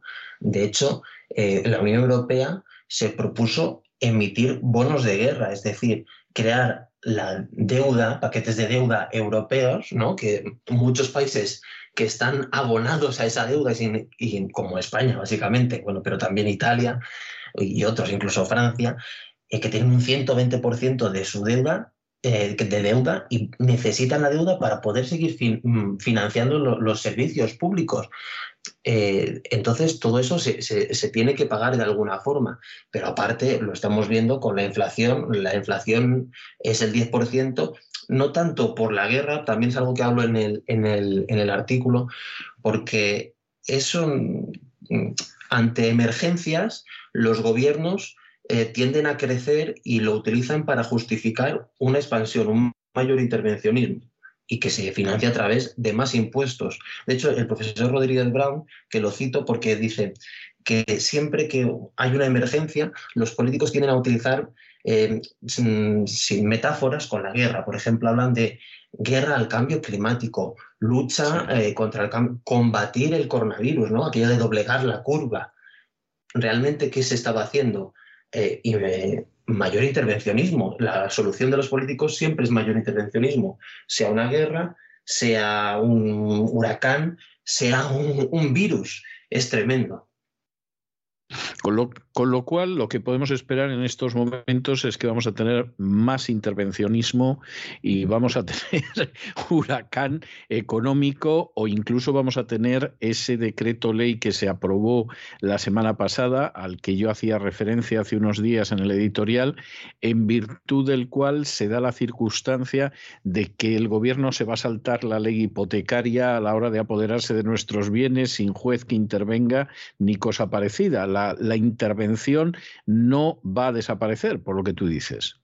Claro, es que fíjate, eso son siempre son causas extraordinarias que requieren, pues eh, eso, incluso nacionalización, o ya sea de bienes o incluso de las personas. En la guerra siempre ha habido, bueno, cuando se ha habido reclutamientos forzosos, en los ejércitos de Leva, eh, lo hemos visto, en cualquier guerra se ha reclutado a la gente, pero es que ahora también en Ucrania lo estamos viendo como no dejan de salir a los hombres, a las mujeres y niños pueden salir, pero los hombres no pueden salir de Ucrania. Eh, tienen que ser parte del, ejército forzoso, ¿no? De civiles. Luego matan civiles y demás, pero claro, no los dejan a salir de Ucrania para que estén combatiendo allí. No, no, la cosa es en ese sentido muy clara. ¿Qué pasa con un país como Estados Unidos que por regla general se suele presentar como el paradigma del libre mercado, como el paradigma de la libertad, como el país donde estas cosas, en fin, los ciudadanos estamos defendidos de cualquier inmiscusión del poder público. ¿Realmente es así? ¿O por el contrario, eh, lo que tenemos que reconocer es que la intervención estatal cada vez es más mayor, es mayor, perdón, y además es una intervención estatal que cada vez nos cuesta más dinero?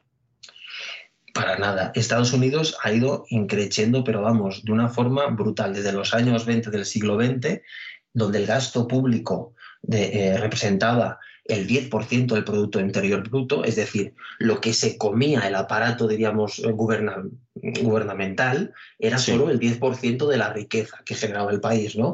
Pues bueno, es un coste que una sociedad que muy trabajadora pues puede asumir. Al fin y al cabo no es razonable, sí. sí, un diezmo, ¿no? no una, décima parte, pues tampoco es tanto. A día de hoy, ese gasto eh, llega, no, no llega a alcanzar el 50%, pero está muy cerca de llegar al 45% del PIB, que son datos europeos, ¿no? Porque se sabe que la Unión Europea, con ese estado, macroestado del bienestar, que a veces no es tanto estado del bienestar como, como bienestar del Estado y de la gente que vive del Estado, se come un 50% de la riqueza nacional año a año, lo cual es, es una brutalidad si uno lo piensa. Es decir, todo lo que se genera la mitad de lo que genera la riqueza, la mitad de la, riqueza que genera un país, la consume pues los diferentes gobiernos, bueno, ya sabemos en España, por ejemplo, pues tenemos desde el central los autonómicos, en Canarias hay, por ejemplo, cabildos, los municipios, las diputaciones, un sinfín de empresas públicas, en fin, muchas bocas que alimentar. ¿Qué, papel está teniendo Joe Biden en toda esta historia? ¿Está siendo igual que presidentes anteriores o por el contrario Biden se nos está disparando en el gasto militar y se nos está disparando en el gasto público y todavía está contribuyendo más a nuestra inflación y a nuestros impuestos? Pues está, está contribuyendo inevitablemente. De hecho, anunció el mayor paquete de, gasto público desde el nuevo trato de, de Franklin Delano Roosevelt, ¿no? que fue uno de los grandes impulsores. Pero esa es una constante que también se ha visto que desgraciadamente en Estados Unidos, desde su nacimiento, que también lo menciono en el, artículo, ¿no? de los federalistas y demás, eh, había partidarios de un mayor gasto federal y había partidarios de, un, de que realmente lo que debía era protegerse a la gente, a la gente de Estados Unidos, de un gobierno fuerte.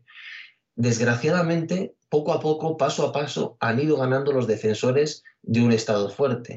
Eh, cito como Hamilton, que ahora han hecho, bueno, hay un musical ¿no? de gran éxito en Broadway, de, eh, muchísimo, de muchísimo dinero, eh, pero muchísimo, muchísimo, perdón, de muchísimo éxito y además un musical que está bien, está bien, yo lo he visto y es un musical que está bien, pero donde el mensaje político es tremendo, porque de entrada Hamilton es un hispano y Jefferson es un negro.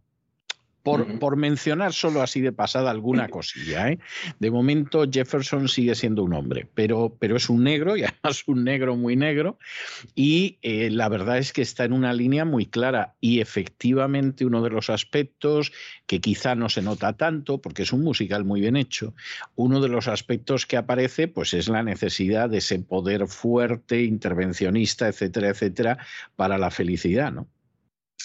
Claro, y, eso en cambio era de lo que también nos han, advertido otros políticos americanos que han estado en contra, como también cito a, Madison, ¿no? que yo creo que hay una cita que pongo al final que es brutal, que dice que la, la guerra es la madre de los ejércitos, de estos proceden las deudas y los impuestos. Y ejércitos, deudas o impuestos son conocidos instrumentos para someter a los muchos a la dominación de los pocos. Sí, es así. Yo creo, yo creo que en el nacimiento de Estados Unidos existe una tendencia que es mayoritaria en los padres fundadores que aborrece los impuestos, aborrece el gasto público y aborrece la deuda pública de una manera tremenda. Es decir, ahí las citas se podrían multiplicar por docenas, si es que no por centenares. ¿no? Jefferson decía que tú empiezas gastando dinero y después del dinero viene la deuda, después de la deuda la tiranía. es decir, que esto lo tenía muy claro, pero había excepciones. Y Hamilton, que es un personaje al que se ha reivindicado por unos y otros en los últimos años en este país, y no solamente en esta pieza musical, aunque desde luego forma parte de esa reivindicación, sin embargo era partidario de, de un mayor intervencionismo. ¿no? Quizá yo a veces lo he pensado, esto es difícil de comprobar y de saber, pero quizá porque Hamilton no era un hombre que hubiera eh, llegado a una cierta posición social gracias a su trabajo, su esfuerzo, etcétera, sino a, los recovecos del poder político y del Estado. Y, y, efectivamente, bueno, pues una persona que ha hecho su fortuna sobre la base de su trabajo, del emprendimiento, del talento, desconfía mucho de un Estado que puede venir a quitártelo. Y era lo que pasaba con la mayoría de los padres fundadores. Mientras que en el caso de Hamilton era la persona que no tenía nada y que gracias a ese acercamiento a polos de poder llegó a donde llegó lo cual eh, posiblemente influyó mucho. O sea, esa es la, la, realidad. A mí no me sorprende que Biden, que es un tipo que no ha trabajado en nada útil en toda su vida, pero que lleva más de medio siglo viviendo de las ciénagas de, Washington, pues evidentemente le parezca maravilloso quitarle el dinero a los demás. Pues, pero en realidad es, es, es, el currículum de casi todos los políticos. Y más hoy en día, quiero decir, es su carrera política es su carrera profesional. Sí. Han vivido, no conocen otra cosa. Yo recuerdo una vez hace tiempo que, uno que un político decía, bueno, yo es que, ¿qué has hecho tú a los 30 años? Yo a los 30 años ya era alcalde de mi pueblo. Igual ese es el problema, que a los 30 años ya eres alcalde de tu pueblo y desde entonces no has dejado de medrar en, en, la alcaldía, en la diputación, en el gobierno autonómico, luego en el nacional, etcétera, y has ido prosperando a, costa de los impuestos de la gente. Y luego hay que preguntarse si necesitan pues ese tipo de guerras, catástrofes para seguir alimentando su forma de vida, ¿no? Que, que, es, que es otro problema, ¿no? Porque eh, hay, hay intervencionismo como consecuencia de la guerra o hay guerras y se toman ciertas medidas también ante ciertas catástrofes para justificar el intervencionismo? ¿Qué fue antes, el huevo o la gallina? Eso también eh, es, es, otra pregunta que nos podríamos hacer. Sí, es bastante claro. Tú mencionas en este reportaje, insisto, que aparece en este número de mayo de la Gaveta Económica, este magnífico reportaje de Miquel Rosselló, tú mencionas el discurso de Eisenhower de despedida en el año 1961, cuando él habla del complejo militar industrial, ¿no? Y, y dice que, bueno, que el complejo militar industrial ha creado tal cantidad de intereses que ya entran en los tres poderes en el ejército, en la economía, en la administración, en el funcionariado, que amenaza con acabar con las instituciones democráticas. Y además, Eisenhower no era un personaje peligroso de rojerío, o sea, eh, lo habían elegido presidente dos veces por el Partido Republicano. Era un personaje que había sido el jefe de las fuerzas de invasión aliadas en Europa, que luego fue el jefe de las fuerzas armadas de la OTAN y era un personaje que conocía muy bien el mundo. Precisamente por eso intentó evitar meterse en guerras, porque él es verdad que él había sido un militar toda su vida, pero sabía lo que era el efecto de la guerra y eso influyó muchísimo en la presidencia de Eisenhower. Es decir, hay que evitar una guerra mundial como sea. Y además, él pronuncia antes de este discurso del año 61 un discurso en el año 51 donde dice, si todos los soldados americanos no han regresado desde Europa a casa en una década, hemos fracasado. Es decir, él no podía concebir la OTAN como una alianza perpetua y continua que estuviera siempre en Europa. Y de hecho, en ese sentido, él tenía una visión como la de los padres fundadores. Ocasionalmente hay alianzas, pero las alianzas no pueden ser perpetuas ni eternas. Y si no hemos conseguido salir de este continente en 10 años, es que hemos fracasado totalmente. Bueno, pues la, OTAN ya se sabe dónde está en estos momentos, ¿no? Y citas también en este artículo, es una cita muy oportuna de George Kennan, que posiblemente fue el geoestratega más inteligente en Estados Unidos a lo largo del siglo XX. De ahí que le escribiera una carta abierta al presidente Clinton para advertirle de que no debía avanzar la OTAN hacia el este en ningún caso, porque se daba cuenta de que eso iba a ser un desastre. Y eh, la cita, me voy a permitir leerla tal y como aparece en tu artículo, dice, si la Unión Soviética se hundiera mañana bajo las aguas del océano, el complejo industrial militar estadounidense tendría que seguir existiendo sin cambios sustanciales hasta que inventáramos algún otro adversario. Cualquier otra cosa sería un choque inaceptable para la economía estadounidense. Es decir, no ponemos en marcha la maquinaria bélica para la defensa, sino que tenemos que poner en marcha la maquinaria bélica, incluso crearnos un adversario, porque es que si no el impacto que esto tiene sobre el complejo industrial militar, sobre la economía militar, pues es un impacto indeseado, sobre todo para los que forman parte de, ese complejo. Esta es la, la, auténtica realidad. Miquel, ¿qué nos va a pasar en España? ¿O qué os va a pasar en España con este panorama? pues de momento lo que yo creo que va a hacer, porque además hay una cumbre de la OTAN ahora a final de junio en España, eh, pero España, por ejemplo, a pesar de que gasta muchísimo dinero, está muy endeudado, el gasto militar, por ejemplo, representa el 1% del Producto Interior Bruto. O sea, es, es, es, nada, una cosa, yo creo que es de los menores de la OTAN, quitando algún país de estos minúsculos, entonces, eh, eh, lo que yo tengo entendido es que España va a doblar el gasto militar, por ejemplo, ya, solo, pero bueno, del 1 al 2%, lo cual es un poco ridículo, pero vamos a ir en esa senda, ¿no? Y luego todas las consecuencias económicas que ya estamos sufriendo, desgraciadamente, eh, pues de inflación, los precios, César, pues aquí están disparados en todos lados, los carburantes son carísimos eh, creo que se están formando unas burbujas tremendas en el sector inmobiliario. Eh, en fin, el, tema es, bastante preocupante. ¿Qué va a suceder en última instancia? ¿Qué va a acabar eh, sucediendo en última instancia con los impuestos en España y todo lo demás? ¿Tú prevés que va a haber subida de impuestos? No es que vaya a haber, es que ya, que ya la es que ya la hay. Eh, claro, es que ya no es un futuro, tiene que haber más. O sea, el, gobierno ya está recaudando más.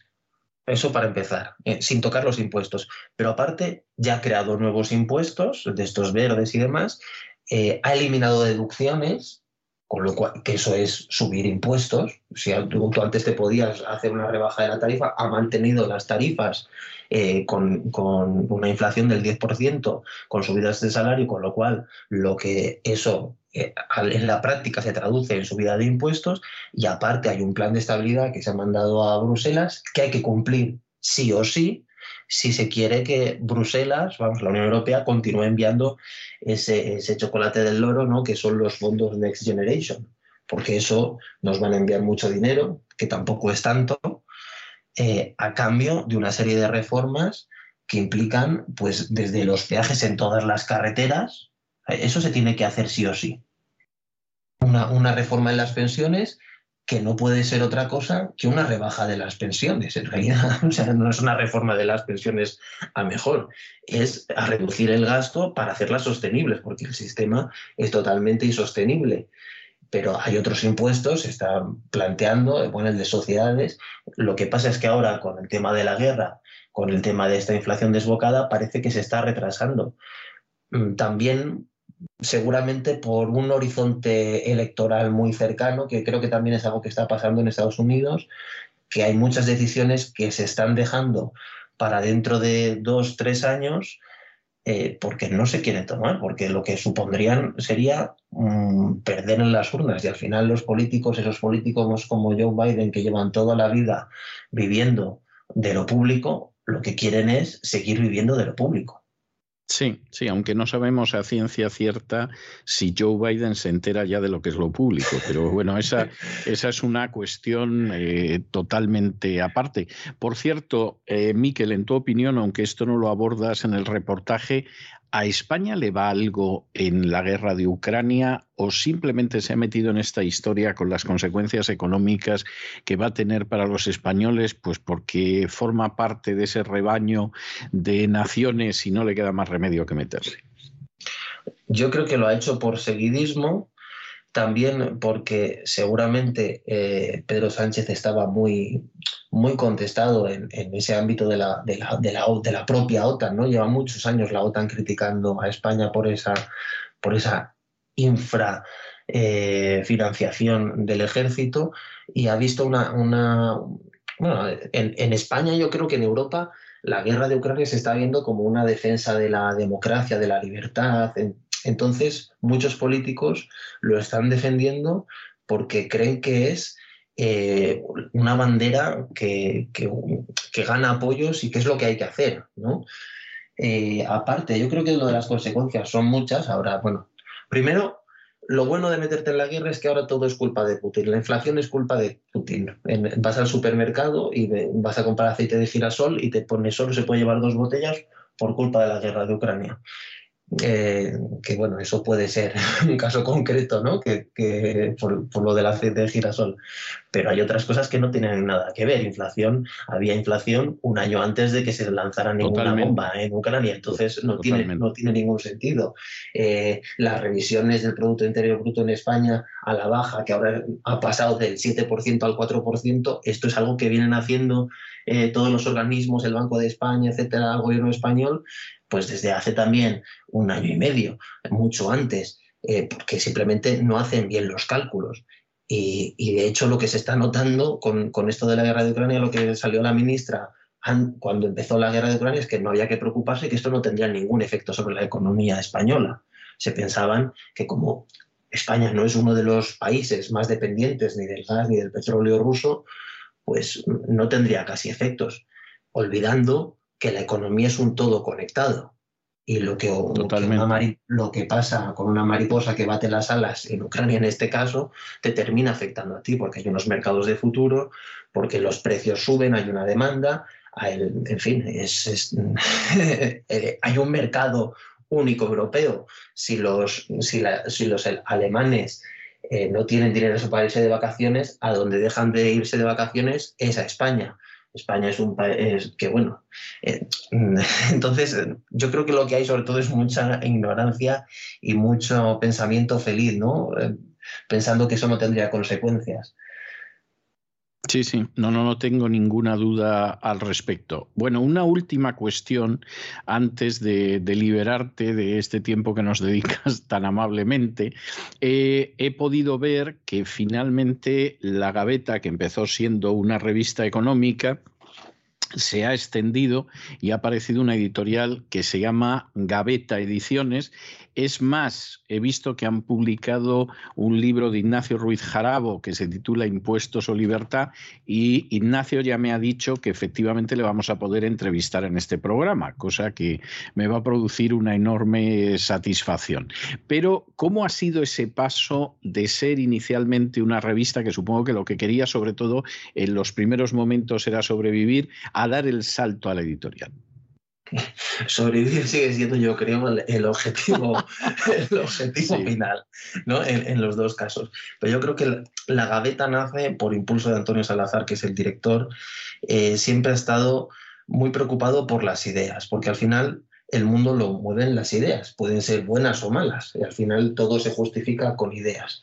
Entonces creía, sobre todo el, desde Canarias, que, faltaba un referente que, diera esos argumentos, ese punto de vista, desde un punto de vista liberal y en todos los aspectos, y también independiente, que eso es, la verdad es que en eso la gaveta es, es algo, un rara avis en muchos sentidos, pero yo creo que, esa independencia, que, bueno, este, hablas del número de mayo, pero ya es el número 77, que tiene su mérito en una publicación de papel es una, publicación independiente que pues, tiene publicidad y demás, pero bueno, se mantiene. Se mantiene. Entonces, eh, Antonio iba con la idea de, lanzar la editorial desde hace tiempo, porque al final, con un libro también puedes eh, dar más vueltas a los argumentos, más que vueltas, eh, fundamentar mejores las ideas. Al final, una revista, aunque procuramos tratar temas siempre en profundidad, olvidarnos de, lo que muchas veces se trata en los periódicos Salmón, ¿no? que es ese día a día. La bolsa sube, la bolsa baja, los resultados del banco tal son tales.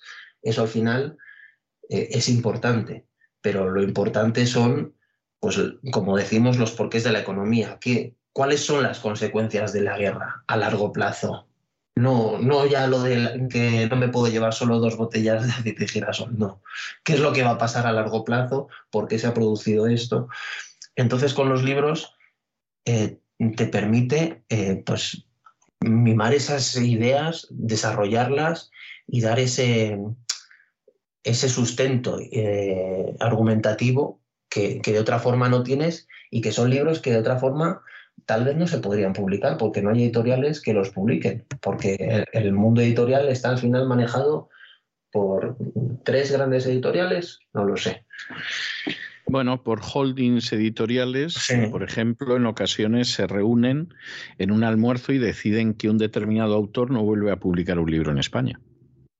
Estoy hablando de un hecho real, ¿eh? o sea, no, no, no estoy especulando o que en un momento determinado, pues determinados libros que, que son incómodos, pues deciden que no se publican, ¿eh? porque cuentan la historia de alguna empresa muy importante y entonces prefieren que la empresa compre la edición completa y el libro no llegue en absoluto a, a las estanterías de las librerías y estoy citando otro hecho real, o porque el libro contiene información sobre algunos ministerios y algunos gobiernos y algunos partidos políticos especialmente sensible, y entonces se alega que el libro podría provocar querellas, a pesar de que el libro tiene un soporte documental que lo convierte en algo inasequible a una querella, y se decide que el libro no, no se publica. Es decir, eso, los tres casos que he citado le puedo dar nombres y apellidos de los tres casos, o sea que, esa es la realidad. Y claro, en un caso como este, pues y más con las cosas que sabe Ignacio del funcionamiento de la hacienda española, pues es un libro que al final, claro, al final o lo sacáis vosotros o se queda sin salir, o sea, así directamente. Yo leí el, vamos, leí el libro porque también entrevisté a Ignacio y demás.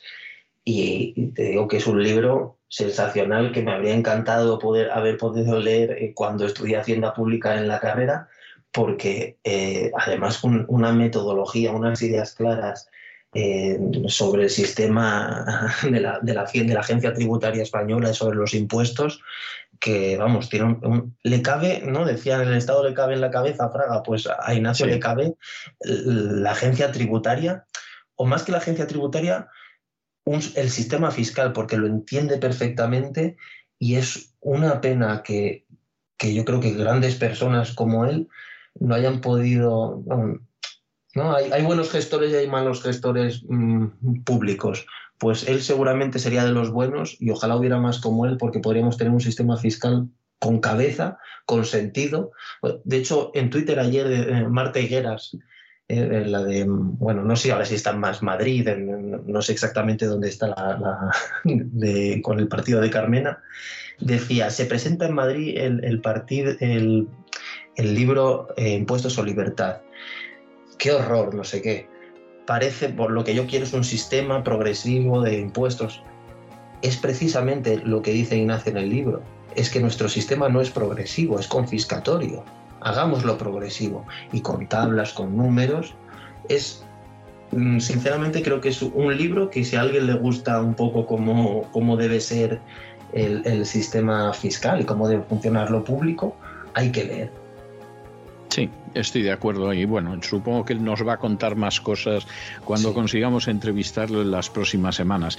Miquel, muchísimas gracias por esta paciencia, por esta amabilidad, por esta gentileza tuya de habernos ilustrado más sobre ese magnífico reportaje que has escrito para la Gaveta Económica en el número del mes de mayo de 2022 sobre ese mundo de la guerra que no se suele hablar de él, porque todo es propaganda y banderas al viento y, cosas de este tipo, pero que al final afecta enormemente a los ciudadanos de a pie y está en la raíz de este tipo de conflictos. Muchísimas gracias y un abrazo muy fuerte. Otro para vosotros, muchas gracias.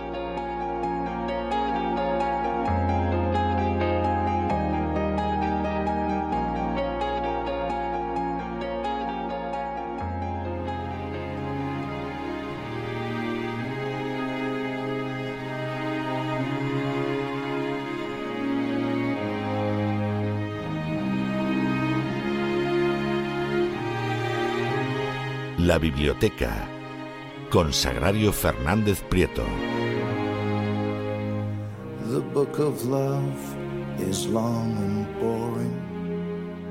Bueno, ya estamos de regreso y estamos de regreso para tomarnos un respiro de cultura generoso, estimulante, liberador y por supuesto nos lo vamos a tomar en la biblioteca de Doña Sagrario Fernández Prieto. Muy buenas noches, Doña Sagrario, ¿qué nos trae usted hoy? Muy buenas noches, don César. Pues espero que sea generoso, estimulante y liberador. Me lo ha puesto usted muy alto. vamos allá, porque los que lo ponen alto son los autores de los que vamos a hablar. Estábamos con el... Eh, eh, con, el, con el Renacimiento, el último jueves eh, hablamos de Antonio de Nebrija y ahora vamos a continuar hablando del Renacimiento, pero centrándonos hoy en sus manifestaciones en Italia y en Francia. Vamos a empezar con Italia. En Italia em, voy a hacer una pequeña introducción, es muy breve, pero es fundamental eh, Italia porque en realidad la cuna del Renacimiento fue Italia y la influencia que tuvo en el resto de Europa fue impresionante. Eh, del Renacimiento italiano han, han florecido, se han publicado infinidad de libros en toda Europa, no solamente en la Europa meridional, que sería lo más lógico, pues España, Portugal, Francia, porque de ahí saltaban a su vez al resto de Europa. De modo que la, la, importancia del Renacimiento, eh, su relación con el humanismo, es decir, su relación con la configuración de lo que es Europa, de lo que se convirtió Europa entonces y lo que es todavía, ha sido fundamental. De modo que hablar del, Renacimiento eh, en estos siglos, en el siglo XVI, quiere decir que estamos hablando de cuando empezamos a ser más parecidos a lo que éramos, a lo que somos ahora. Y como todavía hay políticos que a veces citan a algunas de las personas del Renacimiento italiano que vamos a eh, que, vamos a nombrar hoy, que las citen no quiere decir que las conozcan profundamente, pero el hecho de que las citen quiere decir que quienes les preparan los discursos sabes, saben que eso es importante y hay una minoría de personas que distinguen que eso es importante. De modo que voy ya al grano. Y como le decía, continuamos hablando del Renacimiento y hoy nos centramos en, la, en Italia y en Francia. Empezamos con Italia. En Italia tenemos eh, a Jacobo San Názaro, le voy a nombrar en, español el nombre, Jacobo San Názaro, que eh, se inspira en las bucólicas de Virgilio. Ya vemos cómo la, conexión con el mundo clásico en Italia es todavía más, más fuerte, más inmediata.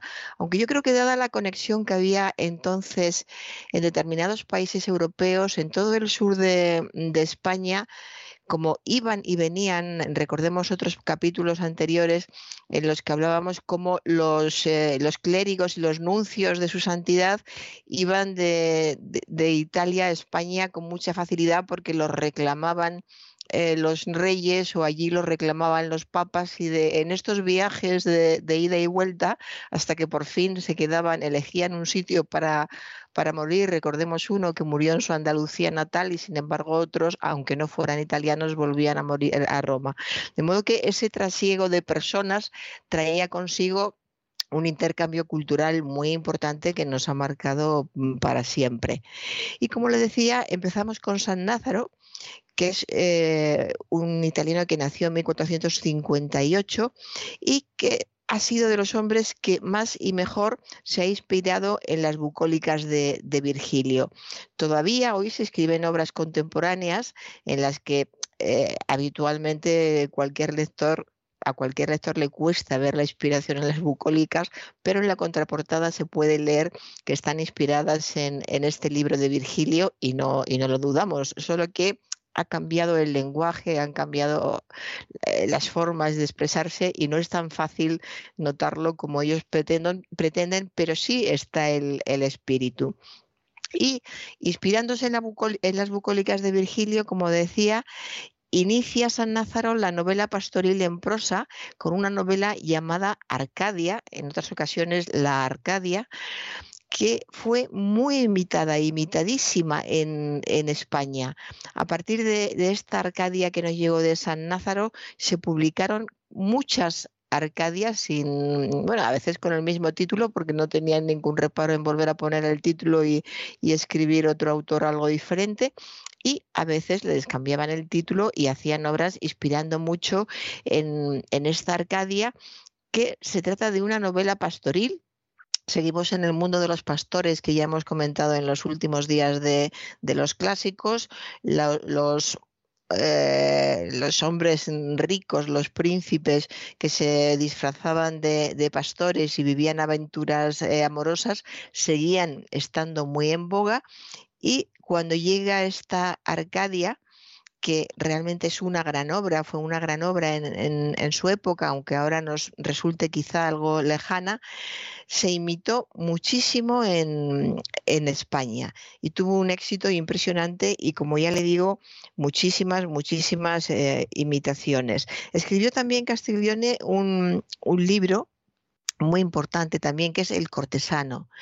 El Cortesano es un gran libro. Es un gran libro. Sí, y fue definitivo, ¿verdad? Porque a partir del cortesano se creó un ideal de caballero renacentista, que además era un, por algo era ideal, pero realmente era muy interesante el retrato que se quería, que se hizo de lo que debía ser un caballero renacentista, que debía de ser elegante, culto, hábil, exquisito, además de buen soldado. Y esto ya es un gran enfrentamiento y un gran avance frente al héroe medieval, porque el héroe medieval fundamentalmente se caracterizaba por ser un buen guerrero. Y si era un buen guerrero ya no necesitaba nada más.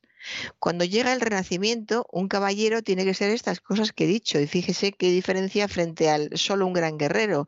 Tiene que ser elegante, culto, hábil, exquisito, y luego ya además eh, un buen soldado. De modo que el, cambio de, mentalidad eh, va percibiéndose de, una forma muy, muy rápida y se va evolucionando de forma muy positiva, como podemos ver por, por estas notas que estamos viendo. En España, eh, Juan Boscán, el escritor Boscán, hizo una traducción tan espléndida de este libro. Esta traducción de Juan Boscán es reconocida en todos los países eh, europeos, occidentales europeos. Eh, hizo una traducción tan buena que influyó muchísimo en la literatura española y también en la literatura de las lenguas europeas. De hecho, cuando nombran a Boscán, a veces no conocen el nombre, que es, simplemente Juan, pero lo nombran como Boscán y no se acuerdan del nombre, y no tienen muy claro que sea español, piensan que, podría ser eh, francés o, italiano, pero sí en las universidades europeas se tiene muy clara la influencia de, de Boscán y esta traducción que fue definitiva y que influyó muchísimo en, toda la, literatura española y, occidental. Y eh, después de, de Boscan tenemos a, un nombre, me imagino que quienes nos escuchan eh, oyen, escuchan nombres que les recuerdan al antiguo bachillerato, porque no creo yo que ahora en el bachillerato actual quizá me equivoque, no lo sé, pero me parece a mí que son nombres que suenan a otros bachilleratos, afortunados, afortunados bachilleratos aquellos, sí. Pues eh, suponiendo conocido por el, lector, que, o sea, suponiendo que el lector conocía muy bien quién era, quién era Orlando, Ludovico Ariosto escribe su Orlando Furioso. Orlando era, era un personaje eh, mítico.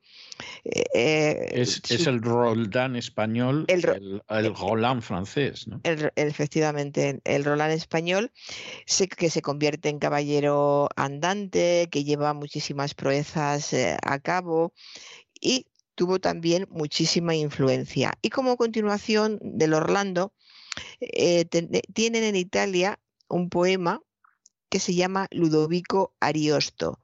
Es como continuación, fíjese hasta qué punto eh, se había extendido el Orlando, que el autor del Ariosto no pensó que hiciera falta ninguna introducción, simplemente siguió las aventuras de Orlando pensando que todo el mundo lo, conocía eh, perfectamente.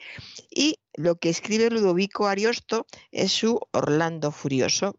Sí. Orlando Furioso, que es también una obra maestra mm, del género, influyó muchísimo en la poesía europea y su obra central se basa también en las guerras de Carlomagno contra los infieles.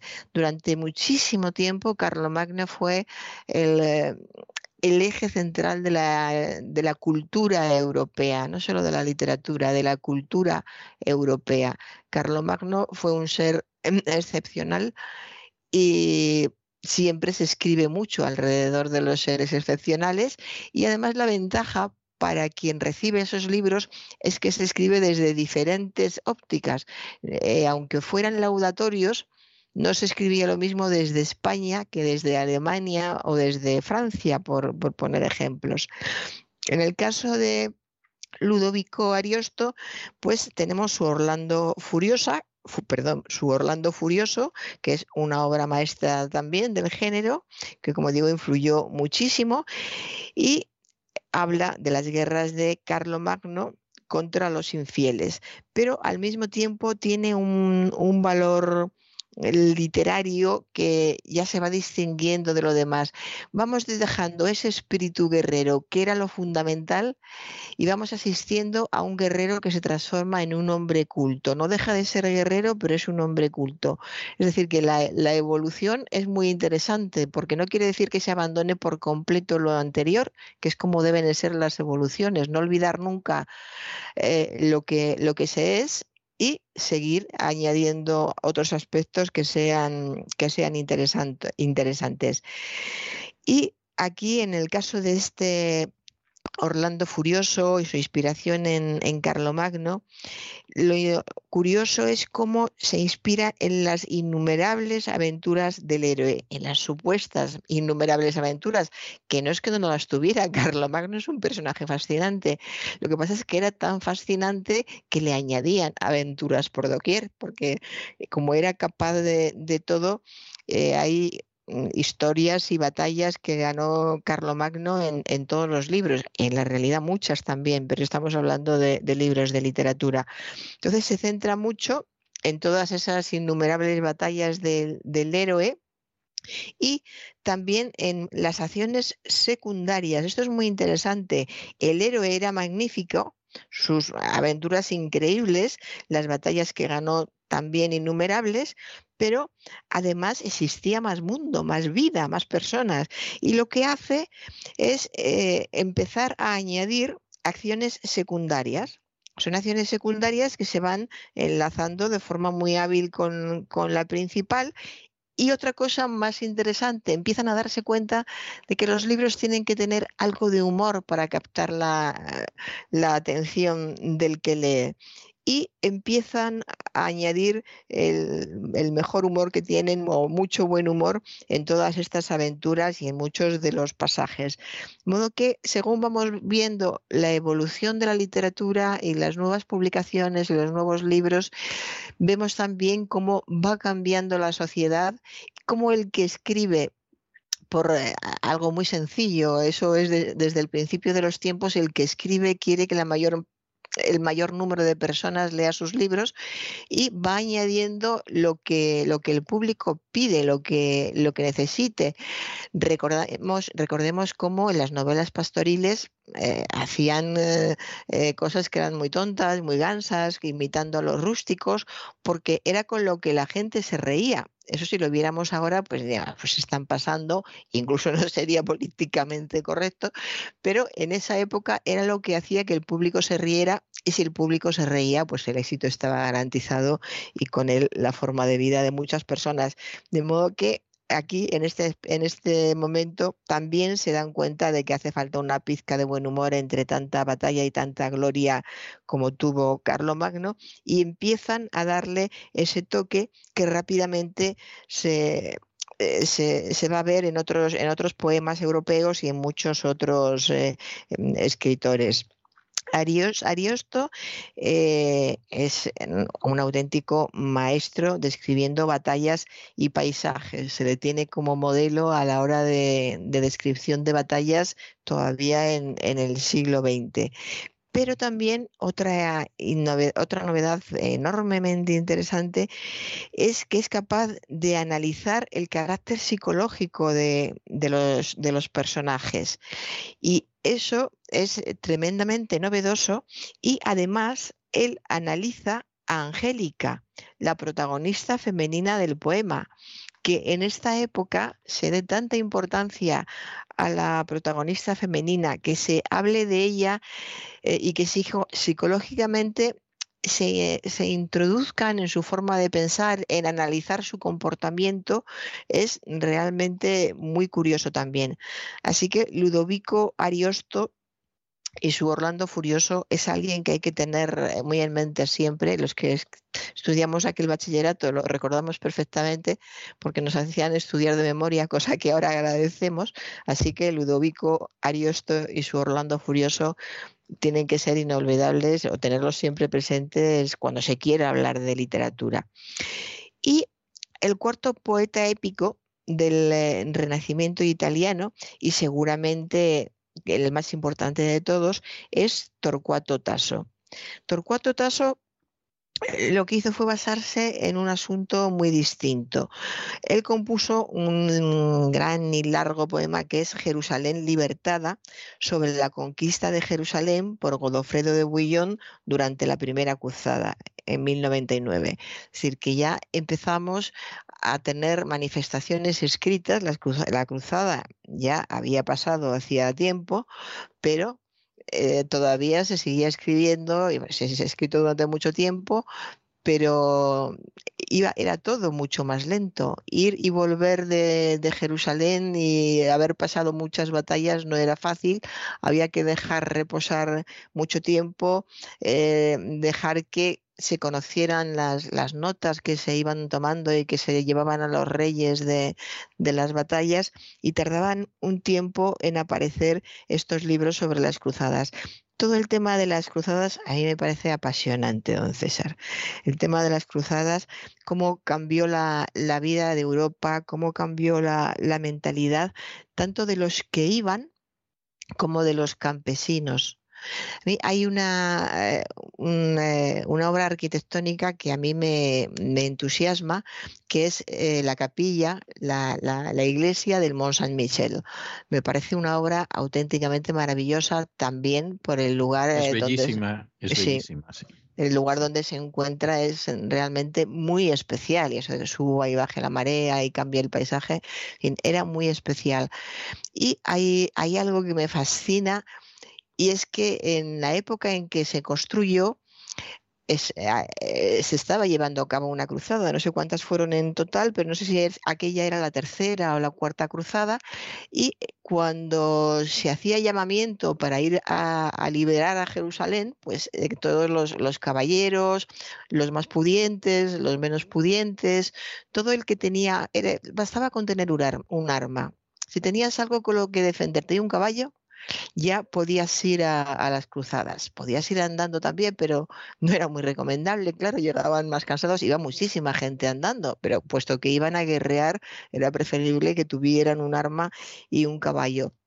Y entonces hay un, autor americano que explica muy bien cómo durante las cruzadas, hablando del Mont Saint Michel, todos los caballeros de, Bretaña se fueron a, las cruzadas y entonces los, los, campesinos se fueron también los que pudieron, los que tenían medios económicos para irse, se fueron, pero como alguien se tenía que quedar para cultivar la tierra y además eran pobres, pues se quedaron, se quedaron allí trabajando en el campo.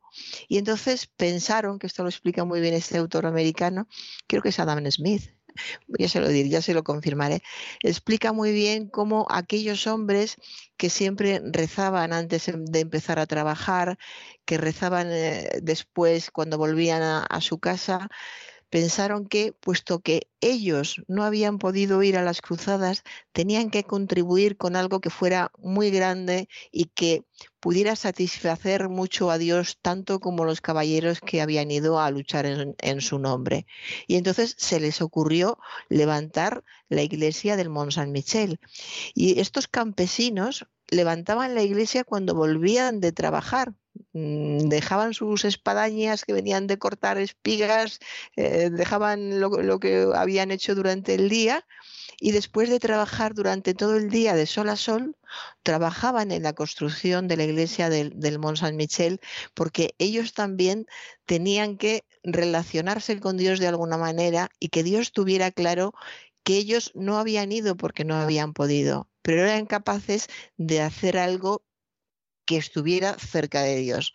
A mí este tema me, emociona muchísimo esa necesidad de, de hacer de hacer, de no quedarse viendo lo que hacen los otros, de estar en contacto con quienes más te, importan, de demostrarles que te importan haciendo algo y en este caso levantar una, una iglesia como esta. Además es una iglesia arquitectónicamente maravillosa. Ahí se inician los arcos normandos, que son una auténtica maravilla porque dan una sensación de fortaleza impresionante los arcos normandos. es una construcción muy alta, los arcos son altísimos y muy sólida, todo con, con sillares de, piedra. Y luego esa, esa gran cúpula central y por último un pararrayos y al final del, para, del pararrayos el ángel San Miguel. El ángel San Miguel con una espada. Seguimos con los, los símbolos de, de guerra pero en este caso, en la cúpula del Mont Saint-Michel, el ángel con la espada queriendo decirle a Dios que eh, están batallando, eh, que están batallando, que están bajo su protección, eh, que San Miguel les guía y la, idea de, la Iglesia, de la santidad de Dios unida a luchar por aquello en que se cree es indisoluble en, esa época. Y esto eh, se puede ver manifestado muy claramente, por me entusiasma tanto el tema, perdón si me estoy enrollando, pero el tema me entusiasma, se puede ver muy claramente en los cantares de gesta. Es decir, los que no sabían eh, batallar, los que no eran campesinos y se quedaron en casa, pero sí sabían escribir, fueron los que empezaron a escribir los cantares de gesta franceses.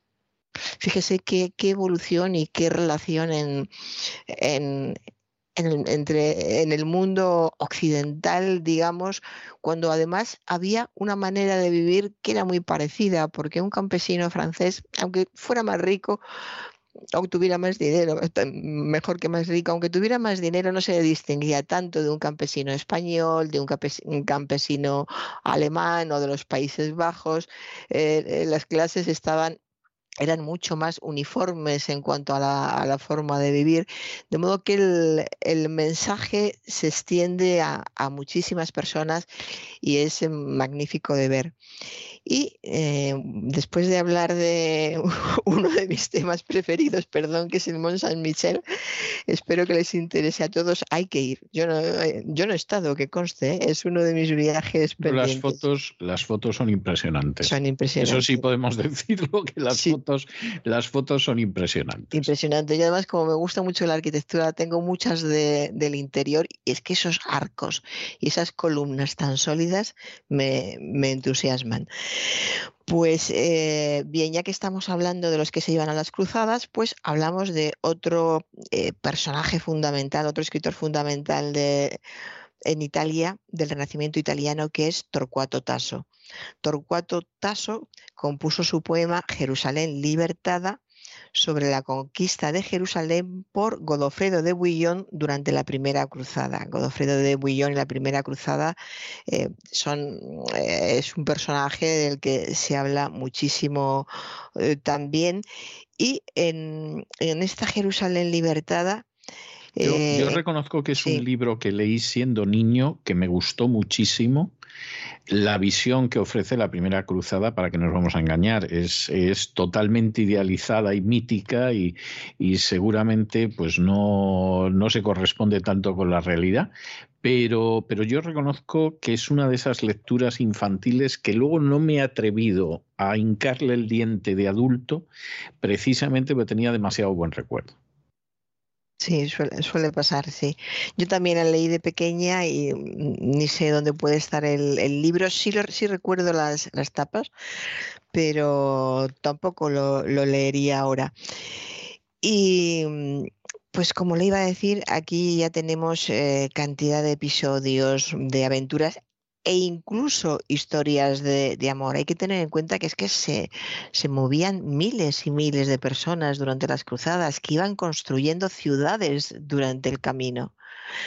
De modo que no es extraño que era toda una vida nueva la que iban construyendo antes de llegar allí supuestamente se transformaban, muchos no volvían, muchos no volvían porque se habían muerto en el camino, muchos no volvían porque querían quedarse allí, por eso una gran, eh, muchas personas de, Europa se pueden haber ahora en, esa zona del, del Mediterráneo y otros, unos pocos, eh, volvían. Pero la mayoría de los cruzados, y eso lo sabía muy bien la familia, la mayoría de los cruzados no volvía a su, a su tierra original. Ver a un cruzado atravesando la, granja, que hay alguna película, atravesando la granja en el, eh, donde le espera la familia y ni le reconocen porque han pasado tantos años. El reino de los cielos. Sí, el reino de los cielos, que ya no, ya no le reconocen, pero hay muy pocas, muy pocas películas quizá son realistas porque volvía tan poca gente, tan pocas personas, tan pocos hombres podían volver, que eran, eran casos aislados. Y bueno, esta vuelta del soldado, al fin y al cabo, eran, eran soldados, pues también eh, pasó, por ejemplo, con la Gran Guerra, hubo tal cantidad, tantos millones de muertos, tanta gente perdida durante mucho tiempo, perdida eh, también porque la cabeza se les había oído y tardaban mucho en curarse tanto del cerebro como del cuerpo y cuando por fin se acordaban de, de dónde eran y volvían a la casa, pues si habían dejado niños ya eran hombres y si habían dejado una mujer relativamente joven ya era una anciana y si él se había ido siendo un hombre joven era un anciano también era una forma de vida muy interesante literariamente hablando, pero muy dura, muy dura para vivirla en, la realidad.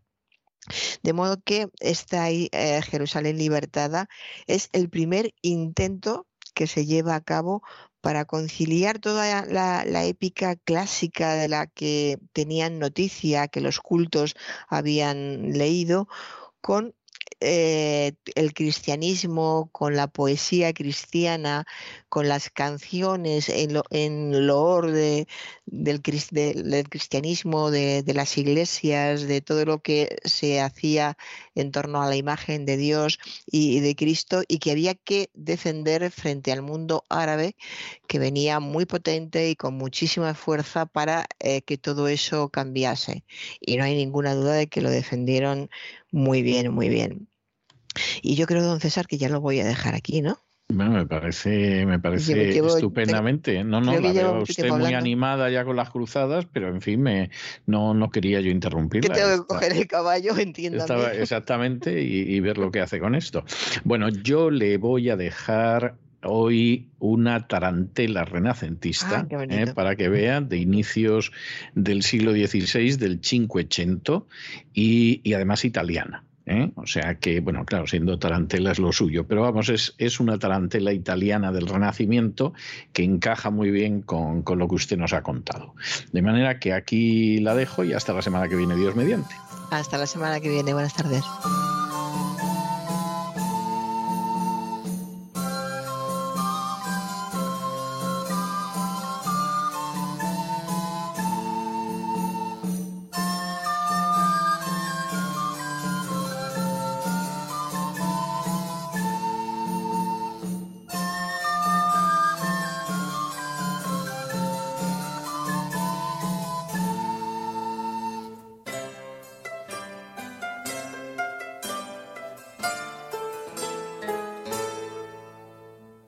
Estos compases renacentistas de una tarantela damos final bastante alegre, movido y rítmico a nuestra singladura de hoy de la voz.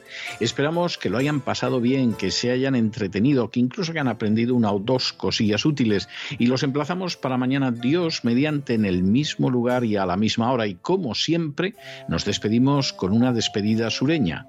God bless you. Que Dios los bendiga.